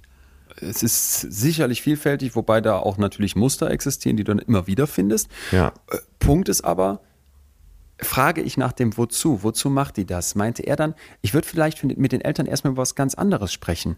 Wie würdet ihr denn hier gerne zusammenleben? Wie stellt ihr euch das denn so vor? Ne? Und dann würden die Eltern vielleicht sagen, ja, ach, boah, ja, wir würden gerne mal wieder in Urlaub fahren, aber unsere Tochter, die Marie mit der Essstörung, ja, jetzt muss die wieder in die Klinik und das schaffen wir ja gar nicht, ne, dann irgendwie wegzufahren. Und dann, als er das so erzählte, dachte ich schon, was meinst du, was alles in so einem Kinderkopf dann auch abgehen Ja. kann, dass das Kind merkt, oh, jetzt die, die Eltern haben hier Streit wegen mir oder jetzt können wir wegen mir nicht in den Urlaub fahren, was noch für ein Druck dazu kommt. Und da merktest du so, Ja, was vielleicht auch System- unbewusst in den Elternköpfen Ja. vor sich geht. Ja, Und, und, und als Muster Gut, weiter transportiert wird, ja. Ja, also es geht im Prinzip nie darum, irgendwie die Probleme oder Störungen einfach wegzumachen, geschweige denn, geschweige denn klein zu reden. Aber der Enno sagt, es beruht im Prinzip darauf, dass ich Symptome und Probleme in der Beziehung verstehe, dass ich ein Verständnis bekomme. Und dass nicht einfach nur auf die vermeintliche Krankheit in einem Menschen fokussiert wird, sondern auf die Bedeutung Ja. der Beziehungen und der Umwelt, die da drumherum stattfindet. Wozu? Wozu? Schreibe ich hier ganz fett auf. Ja. Ja. Ne? Und dann meint er halt, und das ist, finde ich, so das Schöne, der nächste Schritt, was könnte denn an die Stelle dieses Problems treten? Ja, vielleicht dein ja. Wozu, nämlich ich möchte von meinen Eltern wahrgenommen werden oder ich möchte eine Kontrolle über mein Leben haben oder oder oder, um das zu erfüllen. Und das fand ich, das fand ich so schön. Der sagt dann abschließend, äh, bis hierhin vielleicht mal, dass so psychische Symptome schon als erster Lösungsversuch verstanden werden. Das ist dann zwar keine Lösung, die dich wirklich vorwärts bringt, aber die, die Person versucht mit irgendeinem Problem klarzukommen. Und das Meine- fand ich auch so toll. Am selben Moment, wo er es gesagt hat, hat man doch so eine Entlastung gespürt. Finde ich schon. Ne? Dass er, du merkst sofort, da spricht jemand zu dir, der daran interessiert ist, zu schauen, äh, woher das kommt. Finde ich absolut großartig. Da ist so eine, eine echte Entlastung drin. Das, ich dachte das auch. Als ich das gehört habe, dachte ich auch, mich interessiert das Warum trotzdem. Mich interessiert das aus so einer, auch aus so einer wissenschaftlichen Sicht. Ja, aber er, wissen, er sagt ja auch, der, im, der erste ja. Schritt bei ihm, ne? Ja. Ja, genau. Was, mich interessiert dann, was passiert im Hirn, was passiert mit den Neurotransmittern, Ja, ja. was ist in der Vergangenheit schiefgelaufen, was gibt's vielleicht für, für Punkte, die man so statistisch auch immer wieder sieht, wenn man sich große Stichproben anguckt. Für dich selber aber mal zu fragen oder in deinem kleinen System zu fragen, was ist das Wozu? Ja. Das finde ich, also das finde ich auch Hammer. Vor allem, weil es genau diesen Druck nimmt. Du bist das Genau, Problem. genau, Druck. Du, liebe Tochter, mit deiner Essstörung. Ja, schade, dass du das hast. Und wir haben ja auch Mitleid, das tut uns auch leid, aber wir müssen erstmal dein, dein Warum klären, damit wir es aus der Welt schaffen können. Ja. Ja. Hast du sowas im Umfeld schon mal, äh, weil wir gerade bei Essstörungen sind, ganz kurz nur, schon mal mitgekriegt? Dass jemand eine Essstörung hat? Mhm. Ja, Und ich habe, äh, und das zahlt Immer eigentlich genau auf das ein, was du äh, vorhin sagtest, dass wir auch in so einer Blase sind von Leuten, die sich für sowas interessieren. Und ich habe tatsächlich auch mitgekriegt, wie der Vater äh, sich, der sich gar nicht für, der wahrscheinlich auch Psychologie für ein Hexenwerk hält, versucht hat, Ja. da zu lösen. Das war wirklich, ähm, das war absurd klischeehaft. Also Ja. äh, übersetzt hat er gesagt, äh, du musst doch einfach nur mehr essen. Und guck mal, und also das ist doch, das doch, das doch jetzt ein brillanter Punkt, um zu checken. Ja. Da sitzt eine Tochter, wahrscheinlich irgendwie in der Pubertät, Ja, ist in diesem ja. riesen Zwiespalt, in dem wir da alle sind, jetzt Abkopplung von den Eltern, sich selbst finden. Vielleicht hat die noch irgendwelche Sprüche in der Schule gedrückt bekommen. Irgendwas Ja, läuft ja. immer schief, so nach dem Motto. Ja. Und dann hast du so einen Vater. Ja. Und jetzt stell dir vor, die würden zum Ende in die Praxis kommen und der würde sich das System mit denen zusammen angucken. Und nicht, das muss man sich ja jetzt nicht vorstellen, nach dem Motto, die Tochter wird da jetzt ins kalte Wasser geschmissen, dann sitzen da plötzlich die Eltern daneben und jetzt muss die mal erklären, sondern das ist ja ein, ein unglaublich wertschätzendes, ein unglaublich, da kommen wir gleich noch zu, offenes Klima, was da geschaffen wird. Und dann würde man dem Vater auch mal Sachen hinlegen, wo Richtig, der auch richtig. jetzt nicht sich komplett angegriffen fühlt, weil was meinst du, was Eben, in dessen genau. Kopf vor sich geht? Der wird doch da auch merken, das wird den wahrscheinlich fertig machen, weil der sieht, dass es seiner Tochter nicht gut geht und der fühlt sich so machtlos. Und dann ist die einfachste Antwort, ja, ist doch mehr, Ja, ja, ja. als dran zu gehen. Ja, genau. Und da merkt man, deswegen meine ich ja, ne, er, mit diesem Wort holt er alle mit ins Boot. Ja. Ja. Ja. Habe hier einen Riesenpunkt für mich stehen und habe ja bisher jetzt auch schon einiges dazu mal an, an Fakten und einfach auch Einsichten geteilt, was, was vielleicht bei dieser Folge klar ist. Aber ich dachte, wo du hier bist und einfach auch diese, diese ganzen Erlebnisse hast, können wir bei dir in dein System von früher du hast es hier immer wieder mal angerissen, mit deiner Familie tiefer reintauchen? Würdest du das teilen? Äh, können wir gerne machen. Ich hoffe, ich bin dafür geeignet. Ich werde mal so weit es geht Rede und Antwort stehen, ja. Ich habe gar nicht äh, jetzt einzel konkrete Fragen. Ich glaube, die werden sich ergeben. Aber vielleicht einfach, wenn du das, was du bis hierhin jetzt gehört hast, da dieses System für dich mal nimmst, das hast du ja auch schon immer durchblicken lassen. Du hast be bestimmtes Verhältnis zu deinem Vater, zu deiner Mutter. Ja. Du hast eine Schwester, die dir in, in, den, in den Rücken gebissen hat. Ähm, Ich ihr, ich ihr. Ach du ihr, Entschuldigung, genau so um was. Ähm, das hast du mir noch nicht oft genug erzählt. Und ähm, wenn du, wenn du uns da mal mit reinnimmst, einfach vielleicht auch vor dem Hintergrund, was wir gerade hatten, was gab es bei euch für, wozu, was würdest du jetzt so vermuten, wie da was zusammenwirkt? Also ich fange mal ganz rudimentär an. Und zwar habe ich immer eine große Wut in mir gespürt und äh, Zorn, Wut und teilweise auch eine Traurigkeit. Konnte mir aber nie erklären, woher das kam. Wie gesagt, ich mache es jetzt erstmal ganz allgemein. Habe mir dann äh, irgendwann Hilfe gesucht in gar nicht allzu ferner Zeit und habe dann festgestellt, wie aus der Familienhistorie das begründet ist. Als wir das aufgedeckt hatten und in diesen dunklen Raum endlich mal eine Lampe installiert hatten, wurde mir so viel klar. Und über diese Klarheit verschwanden einige Dinge, komischerweise. Komischerweise in Anführungsstrichen. Ne?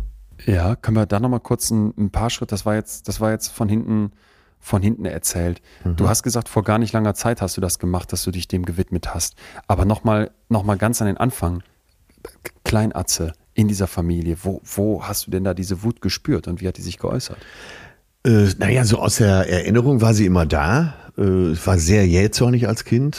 Wie gesagt, bis hin zu, dass ich meiner Schwester aus Hilflosigkeit in den Rücken gebissen habe. Aber dieses, ich, äh, ich war ja unberechenbar. Also wie so ein Jack Russell Terrier, wo du im Prinzip jeden Morgen ja. von neuem mit der Erziehung anfängst. Äh, so musst du dir das bei mir auch vorstellen. Ich war äh, nicht zu handeln. Gott sei Dank hatte ich eine ganz liebe Oma, die war dann so Last Line of Defense. Wenn die mich in den Arm genommen hat, äh, vor Wut heulend und tobend, dann kam ich immer runter. Aber es war in mir drin und das konnte ich mir nicht erklären. Lange, lange, lange Zeit. Und die dann damals wichtigsten Bezugspersonen für dich waren? Äh, meine Oma, mein Vater. Mutter nicht so. Mutter nicht so, äh, würde ich heute schon wieder anders sehen, weil mir komischerweise in den letzten sechs Monaten viele Sachen eingefallen sind, die ich irgendwie weggedrückt hatte, wie liebevoll auch meine Mutter war. Wieso fehlte dir das damals als Einsicht? Ich ich habe keine Ahnung. Ich hatte die vielleicht als für mich als Sündenbock ausgemacht Und äh, habe mich dann, so wie sie mich äh, oft entwertet hat, das schaffst du nicht, das kannst du nicht, lass das deine Schwester machen. Meine Mutter meint es gut, die wollte mich dadurch schützen. Sie wusste es einfach nicht besser. Und dadurch, dass ich jetzt spät für mich entdeckt habe, ähm, wie, wie liebevoll die mit mir umgegangen ist, trotz aller Gemeinheiten, die ich ihr auch angetan habe, dann äh, sieht das ganze Bild schon wieder anders aus. Okay, aber damals war es so klar, Mutter ist ist der, ist der Sündenbock, ist das, wo ich meine Probleme ablade. Wahrscheinlich nicht so bewusst. Genau. Äh, Oma ist der liebevolle Ruhepol, äh, Vater ist äh, die Leitfigur, so will ich sein. Der Held? Ja. Der Held, genau. Und Mutter ist die, äh, die mir immer sagt, du kannst nichts, weil sie selber nichts kann. Das war das klare Bild für mich.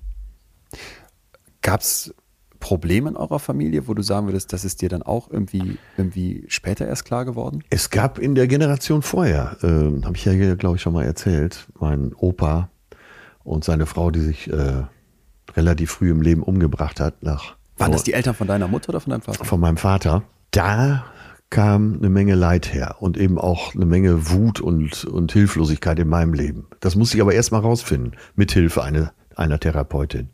Hast du die denn überhaupt kennengelernt, die beiden Großeltern dann? Nein. Äh, meine Oma hat sich lange vor meiner Geburt aufgehangen.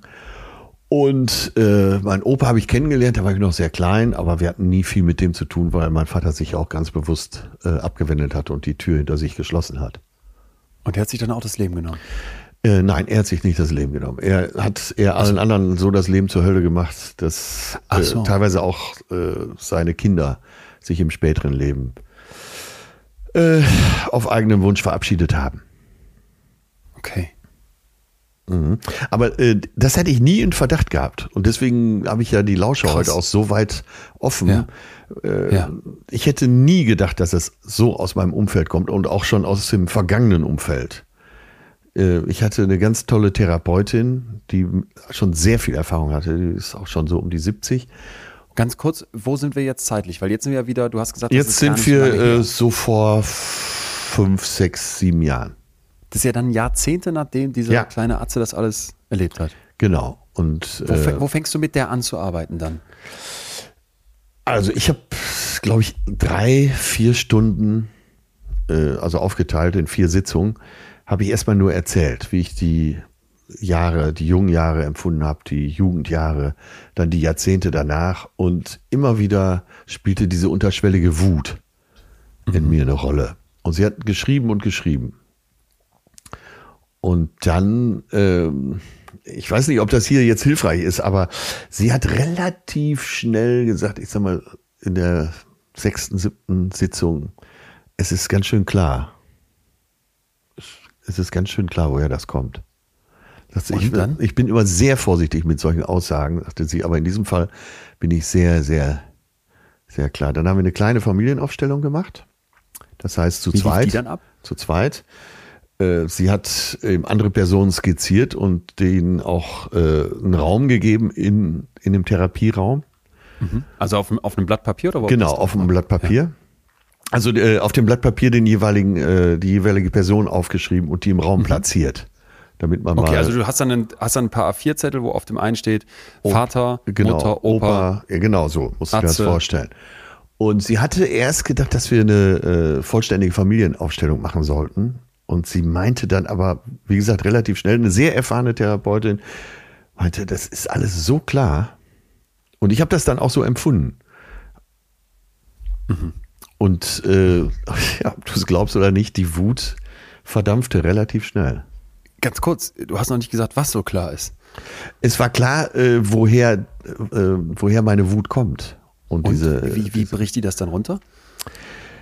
Äh, nein, sie hatte eine? Theorie und äh, in der Aufstellung haben wir äh, diese Theorie verdeutlicht. Und dann äh, hat man selber Reaktion. Äh, Man wird wütend, man heult, äh, man wird super traurig, äh, man wird vielleicht fröhlich. Das hast du auch erlebt dann. Das habe ich auch erlebt, genauso erlebt. Ich war erschüttert. Zum Schluss positiv erschüttert, aber erstmal äh, war ich überhaupt Ja. erschüttert in meinen Grundfesten. Und ähm, deswegen bin ich fest davon überzeugt, dass eben die systemische Therapie ganz schön viel offenlegen kann. Ich bin aber jetzt immer noch nicht sicher, als ob ich es verstanden habe oder ob du es nicht sagen willst, was auch völlig fein wäre, was jetzt dabei explizit rausgekommen ist. Dabei ist rausgekommen, äh, auf wen ich so wütend bin. Manchmal ist man ja, äh, ich war zum Beispiel ja auf meine Mutter wütend, obwohl Ja. die relativ wenig damit zu tun hatte. Ich habe das auf sie projiziert, weil es Ja. so einfach war und äh, weil ich nicht wusste, wo äh, die empfundene Schuld herkommt. Ich hatte Schuld auf meinen Schultern, die eben äh, diese innere Wut ausgelöst hat. Und da musste ich ran. Okay. Und jetzt ist die Mutter als Sündenbock, hast du es ja gerade eben auch im Rückblick dann genannt, identifiziert. Welche Rolle haben dann zum Beispiel dein, dein Opa, den du eben so, das war ja sehr, sehr kritisch, wie du den beschrieben hast. Welche Rolle hat der dann dabei gespielt? ohne weiter darauf einzugehen, der hat die Hauptrolle dabei gespielt. Okay. Weil der auch, Okay. äh, sehr allgemein gesagt, durch sein Verhalten, woher auch immer das kam, auf jeden Fall die Familie total belastet hat und auch letztendlich zerstört hat. Finde ich deswegen krass, weil du hast eben gesagt, das war ja der Opa deines Vaters. Und das landet dann, auf welchen Wegen auch immer, erstmal im, im jugendlichen und kindlichen Atze und landet oder wirkt dann irgendwie auch auf, auf, auf die Beziehung zwischen dir und deiner Mutter, was ja garantiert dann auch auf deine Mutter wirkt. Hammer, Und wenn oder? man sich jetzt schon mal anguckt, um, ja, um wie viele Ecken das jetzt schon geht. Ja, Das ist ja. doch irre. Ja, Und man total. könnte ja jetzt noch einen Schritt weiter gehen und sagen, und dann gab es noch diesen Suizid deiner Oma väterlicherseits, was ja garantiert auch nicht spurlos an diesem Opa vorbeigegangen ist, Ja. wo du dann noch eine Ecke mehr hättest. Ja, ach, noch weiter. Du kannst dir ja vorstellen, wie sich das dann verästelt irgendwann. Ja. Äh, meine Cousinen und Cousins, die wissen natürlich auch alle Bescheid darüber und äh, einige meiner Onkels, also Brüder meines Vaters, haben sich ja auch umgebracht. Mhm. Also der ist schon, mein Opa, der hat da schon eine ziemliche Tragödie in Gang gesetzt. Wie endet das dann, diese Therapie für dich? Das entscheidest du als ja, Patient, wie du dich damit fühlst. Und äh, klar, die Therapeutin ist ja immer noch da. Äh, bei Bedarf könnte ich da jederzeit weitermachen. Aber das hat so viel für mich aufgelöst. Äh, und ich sehe das jetzt so klar vor mir, dass ich, das war eine totale Befreiung. Ah ja. Ja, krass. Ja. Krass. Also für dich war dann gar nicht so sehr, dass du da rausgegangen bist mit so einem, mit einem Auftrag, sondern einfach die Klärung, die im Vordergrund die stand. Die Klärung, die im Vordergrund stand. Und wenn du dir okay. Dinge erklären kannst, äh, dann hast du ja ein anderes Fundament. Als wenn ja, das, das glaube ich. Immer so diffus ja. ist, ne? Ja. Ja. Und ich denke dann manchmal, macht man sich da nicht manchmal zu einfach, auch wenn du, ja. als du jetzt gerade gesagt hast, die Therapeutin sagt dann sofort, hier ist es für mich total klar, da stellt sich bei mir immer so die Nackenhaare ja, auf, ja, ja. dieser wissenschaftliche Geist in mir halt immer will, dass man skeptisch bleibt, dass man hinterfragt, dass man Gegenhypothesen. Sie hat sich mehr oder weniger auch entschuldigt und hat gesagt, ja. ich sage das sehr, sehr selten. Ja. Über die Jahre gesehen. Aber in diesem Fall würde ich sagen, es ist ganz schön klar. Und, und das kann ja auch, kann ja auch, kann ja dann auch treffen. Das muss man vielleicht auch mal dazu sagen. Vom Gefühl her würde ich auch sagen, sie hatte recht. Ja, guck, und, und wenn du da rausgehst und das am Ende dir geholfen hat, dafür bist du schließlich gekommen, ist ja was erreicht. Ja, total. Total. Deswegen kann ich, Geil. Äh, das habe ich auch schon tausendmal hier gesagt, ich werde es auch immer wieder sagen. Geht dahin, überwindet euch, Therapie hilft. Wenn ihr einen guten Therapeuten habt, Therapeutin, die hilft euch wirklich.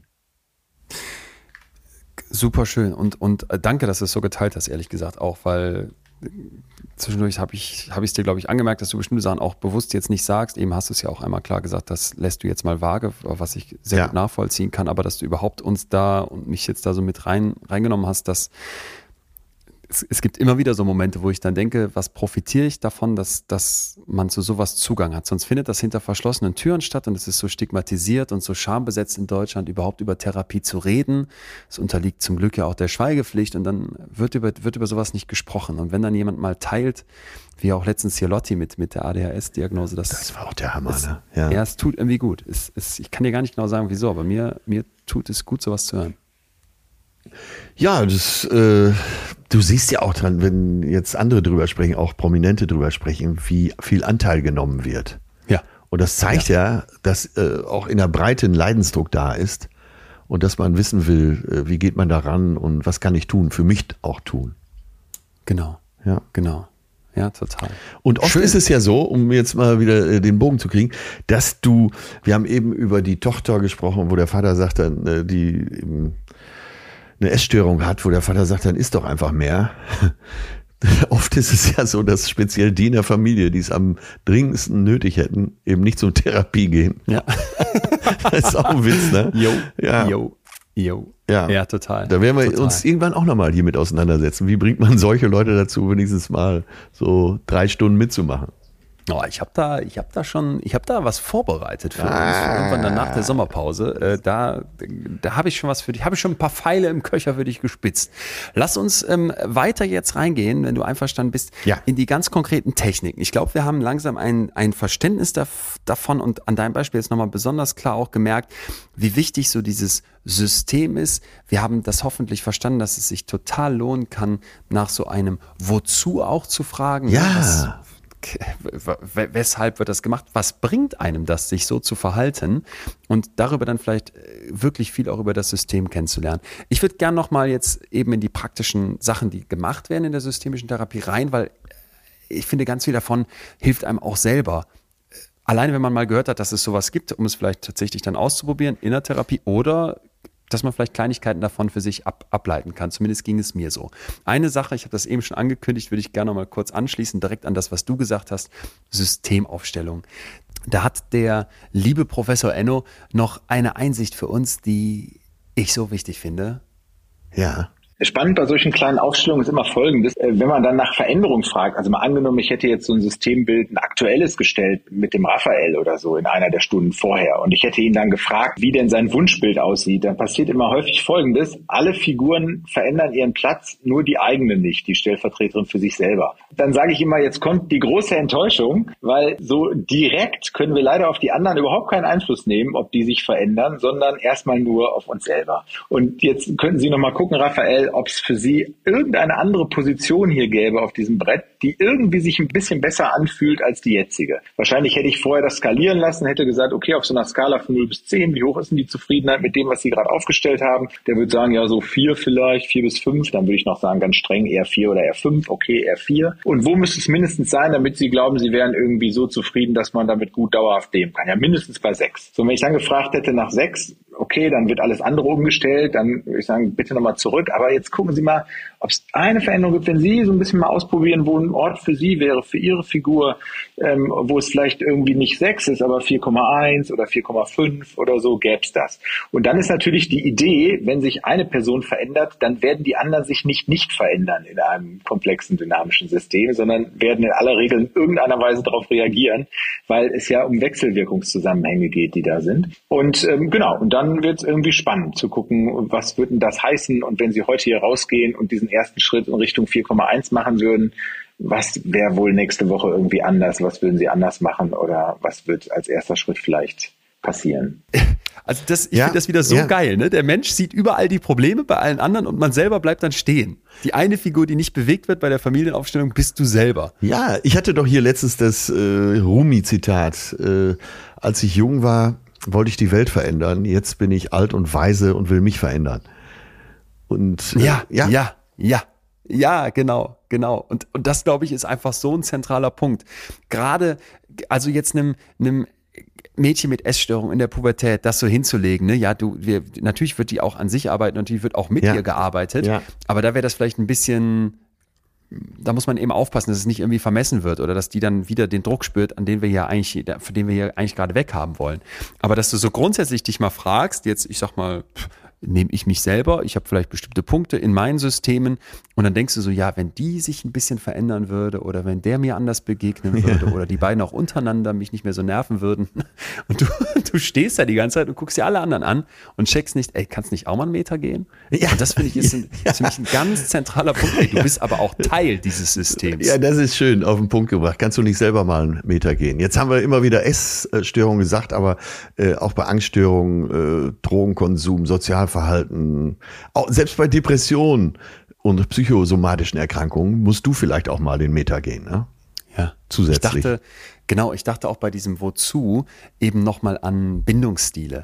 Ja. Es gibt ja Leute, die haben vielleicht so einen vermeidenden Bindungsstil. Die sind so ein bisschen im Prinzip wie eine Katze. Ja, ne? die ja, wollen ja. irgendwie mit anderen verbunden sein, aber die sind auch immer auf der Hut, die lassen sich nicht ganz drauf ein. Und eine Idee könnte ja dann sein, pass mal auf, du hast vielleicht irgendwann als Kind gemerkt, da kommt niemand, wenn du schreist oder ist niemand verlässlich für dich da. Ja, ja, vielleicht total. hast du dann als Teenie gemerkt, ich werde abgelehnt, ich werde ab, äh, zurückgewiesen oder auch später noch als, als Erwachsener und hast es irgendwie immer und immer wieder versucht, darüber hinwegzukommen, aber es klappt nicht so ganz. Und jetzt hast du diesen vermeidenden Bindungsstil. Ja, wozu? Wieso machst du das? Ja, natürlich, ganz einfach, weil du nicht doof bist. Du hast verstanden, um zu überleben, genau, muss ich irgendwie mit anderen genau. verbunden sein, will ich mit anderen Menschen eine Beziehung haben. Aber ich habe die Botschaft damals bekommen, ey, deine Emotionen sind egal, wenn du hier rumschreist, kommt keiner. Ey, deine Bedürfnisse sind mir nicht so wichtig, die werden vielleicht hier und da immer wieder enttäuscht. Und deswegen hast du gelernt für dich, das zu minimieren oder vielleicht sogar noch besser, in Anführungsstrichen, das so völlig aus deinem Kopf zu versuchen zu verdrängen. Ich brauche gar keine äh, Beziehung. Ich lasse mich gar nicht auf wahre Nähe ein, weil dann könnte ich ja nur wieder enttäuscht werden. Ganz genau. Und da hast genau. du dieses Wozu mal so klar, weshalb du vielleicht so einen vermeidenden Beziehungsstil hast, wo auch klar wird, es ist äh, interessant, nach deinem Warum zu fragen, um zu verstehen, wo kommt's her, was hat's ausgelöst und vor allem für einen Wissenschaftler wäre das interessant. Aber du musst eigentlich mit deinem Wozu erstmal umgehen. Ja, ja, ja, bis hin und dazu, dass du, das geht ja oft Hand in Hand, äh, dass du dein Radar vielleicht immer zu sehr anhast und keinem so richtig vertraust. Ja. Ne? Weil du, weil du diese echte Verbindung gar nicht eingehst. Genau. Weil du gelernt hast, äh, da ist nichts oder das, äh, oder ich werde übel überrascht. Ja. Hat man ja oft äh, bei Jugendlichen, ähm, wo Vater und Mutter auch so unberechenbar waren, die so aus heiterem Himmel plötzlich zuschlagen konnten oder einfach unverlässlich waren. Ja. War das bei euch denn dann auch so, dass Nein, du da noch. nein. Nein, das war nicht so. Da hast du das Äh, ich habe unheimlich Glück gehabt mit meinen Eltern letztendlich, weil Okay. äh, die so liebevoll waren und mein Vater speziell äh, diese Brücken hinter sich auch abgebrochen hat. Der war so der beste Papa, den man sich vorstellen kann. Und letztendlich meine Mama auch. Die war auch super, super liebevoll. Ich hatte das nur verdrängt. Klingt so. Vor allem bei deinem, bei deinem Papa dann ja, dass, du, dass das ja ein massives Glück ist, dass der da so reflektiert war. Ja, total. Ich meine, der hätte auch, äh, das ist seine Lebensleistung gewesen, dass der aus so einer kaputten Familie kommt als äh, ältestes Kind, der wahrscheinlich noch äh, so am miesesten behandelt wurde und dann einfach gesagt hat, nee, ich nehme mein Leben in die Hand, ich will damit nichts mehr zu tun haben. Das war der beste Move, den er machen konnte, ohne, er hatte keine therapeutische Hilfe, das hat er sich selber in seinem schlauen Kopf so ausgedacht. Und das war der beste Move, ja. Hammer. Hammer. Passt eigentlich ganz schön zu den jetzt eben schon angekündigten Techniken, die in der systemischen Therapie eingesetzt werden. Und ein ganz zentrales Mittel ist dabei der öffnende Dialog. Da müssen wir uns nochmal kurz das Ziel klar machen von diesem Therapieansatz. Ja. Die Therapeutin versucht im Prinzip, die bisherigen Muster und auch diese Vorannahmen, die man so hat, in Frage zu stellen und versucht dann neue Sichtweisen anzuregen, um anders zu interpretieren, um andere Interaktionsregeln Ja. zu ermöglichen. Und der Enno hatte mir das so klar gesagt, ich, ich verändere die Leute gar nicht, ich versuche mit denen ein Treibhaus für Veränderungsprozesse zu schaffen, damit sich dann bei denen was tun kann. Und dabei werden eben ganz, ganz viele unterschiedliche Ansätze genutzt und ein zentraler Punkt sind bestimmte Fragen, also bestimmte Fragetechniken. Und wenn wir die uns jetzt angucken, wirst du merken, es ist ja manchmal bei Fragen so, die können schon so viel mit einem machen. Die habe ich gefunden bei einem YouTube-Kanal, der heißt Videos aus der systemischen Welt. Wer mal reingucken möchte, verlinken wir für euch Ah, auch. interessant, ja. Und äh, ja, das finde ich total schön. Die sagen halt, es gibt so sehr viele Möglichkeitsfragen. Ja, also ich möchte jetzt mal andere Möglichkeitswelten abbilden als die, die bisher so in meinem System gewirkt haben. Und da geht es im Prinzip darum, dass ich eine neue Sicht einnehme. Und viele dieser Fragen beginnen dann mit angenommen. Und die haben mal einen Ja, Beispielkonflikt. Der ja. geht ungefähr so. Also angenommen, der Konflikt wäre bereits gelöst. Wie würde sich das auf die Kommunikation zwischen dir und dem Konfliktbeteiligten auswirken? Ja. Da habe ich sofort gedacht, ey, wenn man mal so einen Streit hat, ne, oder auch so ein, sowas, so einen grundsätzlichen Konflikt irgendwie äh, in der Liebesbeziehung, in der WG, egal wo, und du dir so vorstellst, angenommen, das wäre schon gelöst, wie würde man dann miteinander reden? Das finde ich total geil. Und Ja, stellen wir uns das doch mal vor. Stellen wir uns das vor. Äh, Also zu deinem Partner. Der, Ja. Äh, der Streit ist fast auf dem Höhepunkt. Ja. Und der ist schon länger da. Der, genau, zieht sich vielleicht schon seit dem Urlaub oder bis zum Urlaub hin, durch den Urlaub. Und jetzt sagst du, was? Dann, genau, dann würde ich versuchen, klar, das ist jetzt schwierig, sowas alleine dann mit sich auszumachen, Ja, ja, ne? ja. ohne so eine Aus Außensicht. Aber der Gedanke wäre jetzt, wie würden wir eigentlich mit uns miteinander umgehen, wenn dieser Konflikt gelöst wäre, aus der Welt geschafft wäre? Interessante Vorstellung, ne? Gerade. Finde ich. Ja. Finde ich. Total. Das schafft doch im Prinzip so einen Ausflug in den Bereich vom Nicht-Konflikt. Ja. Ne? Und das Ergebnis dieser Frage wäre ja völlig offen, denn was kann passieren? Die Konfliktpartner könnten ja dann sagen, ja, dann würden wir wieder entspannter miteinander sprechen können. Das Ja. wäre ja toll. Man könnte aber auch zu dem Ergebnis kommen, dass die sagen, dann hätten wir gar keinen Grund mehr, miteinander zu kommunizieren und würden die Kommunikation einstellen. Das kann man sich ja auch vorstellen. Manche Ja, streiten ja. sich ja vielleicht auch, damit überhaupt noch was passiert, ne? Ja, ja, ja, Und- ja, ja, genau. Darf man nie ausschließen, diese, Darf man nicht ausschließen. diese Variante. Vielleicht passt es ja einfach auch gar nicht mehr. Ja. Und jetzt wird's spannend. Na, machen wir mal den ersten Fall. Also die haben jetzt gesagt, ja, dann würden wir wieder entspannter miteinander sprechen. Dann kommt jetzt eine Anschlussfrage, die fängt wieder an mit angenommen. Angenommen, Sie könnten bereits jetzt entspannt miteinander sprechen. Würde das die Beilegung des Konflikts begünstigen? Falls ja, würde es sich lohnen, wenn wir bereits jetzt daran arbeiten würden, die Kommunikation zu harmonisieren? Ja. Und, und das finde ich so geil. Du sagst also, angenommen, ihr könnt jetzt schon wieder chilliger miteinander umgehen. So, wird das dann dazu führen, dass der Streit vielleicht auch nachlässt? Und dann sagen die Leute, ja, wahrscheinlich. Dann sagst du, ja, pass mal auf, dann lass uns doch jetzt, wir sind jetzt gar nicht an dem Streit, sondern wir gucken jetzt mal, wir, wie wir eure Kommunikation wieder ins Gleichgewicht bekommen. Und da, also ich habe an unsere Balance der Liebe-Folge gedacht Ja, beim letzten ja. Mal und dachte, das passt doch. Das ist doch genau dieser Punkt. Ja, ich habe auch direkt dran gedacht. Auch da geht's ja wieder, äh, um auf ein Level zu kommen und den Respekt wiederherzustellen. Ja. Genau, Mhm. genau. Und dann, jetzt nehmen wir noch weitere solcher Fragen. Eine, die mir auch gut gefällt, wären dann Möglichkeitsfragen. Wie wäre sie, wenn sie sich so verhalten würde, wie du es dir wünschst? Ja, oh Gott, ist das eine geile Frage. Oder? ja. Und dann finde ich das so geil, dann kannst du ja noch weiter sagen, weil das würde ja sofort in deinem Kopf aufploppen. Wahrscheinlich wird sie das nicht tun. Aber was wäre, wenn du dich so verhältst, als würde sie sich so verhalten, wie du es dir wünschst? Ja. Ja. Und da habe ich gedacht, ey, Alter, so einen gedanklichen Schritt, klar, das, das kostet jetzt ein bisschen Hirnschmalz und da muss man mal um eine Ecke denken. Aber Ja, aber die eine vor- Ecke, um die man denken muss, ist ja, Ja. Äh, was will ich denn eigentlich, wie sie sich verhält? Ja, genau. Ja. Genau. Und noch einen Schritt weiter wäre doch jetzt, was müsste ich denn, finde ich, leite ich daraus ab, was müsste ich denn tun, damit sie sich so verhält, wie ich mir das wünsche? Und jetzt hast du so einen festgefahrenen Konflikt und jetzt hast du so ein, so ein Beef. Und du hast das beim letzten Mal so schön gesagt, ey, kein, kein Geschachere, kein Taktieren. Keine Spielchen, Sondern einfach ja. keine Spielchen, offen ansprechen. Und wenn du dann fragst, ey, was müsste ich denn tun, damit du dich so verhältst, so würde man es jetzt nicht formulieren, aber was, man fragt sich das selber, was müsste ich tun, damit sie sich so verhält, wie ich es mir wünsche? Ja. Wo bin ich jetzt? Aber kann man, die wir kann man ja ruhig so, kann man ja ruhig so formulieren. Könnte man. Ja. Ja, stimmt. Stimmt. Das stimmt. Wir machen weiter, weil diese Fragen, du merkst schon, das, das knallt irgendwie rein. Es gibt auch sogenannte Ressourcenfragen. Mhm. Also ich versuche gar nicht nur auf die Probleme zu gucken, okay, hier gibt's jetzt die Essstörung, hier gibt's jetzt die Bindungsangst, hier gibt's jetzt, weiß ich nicht, das Hochstapler-Syndrom, mit dem du Probleme hast, sondern ich guck mal, was ist auf der Habenseite?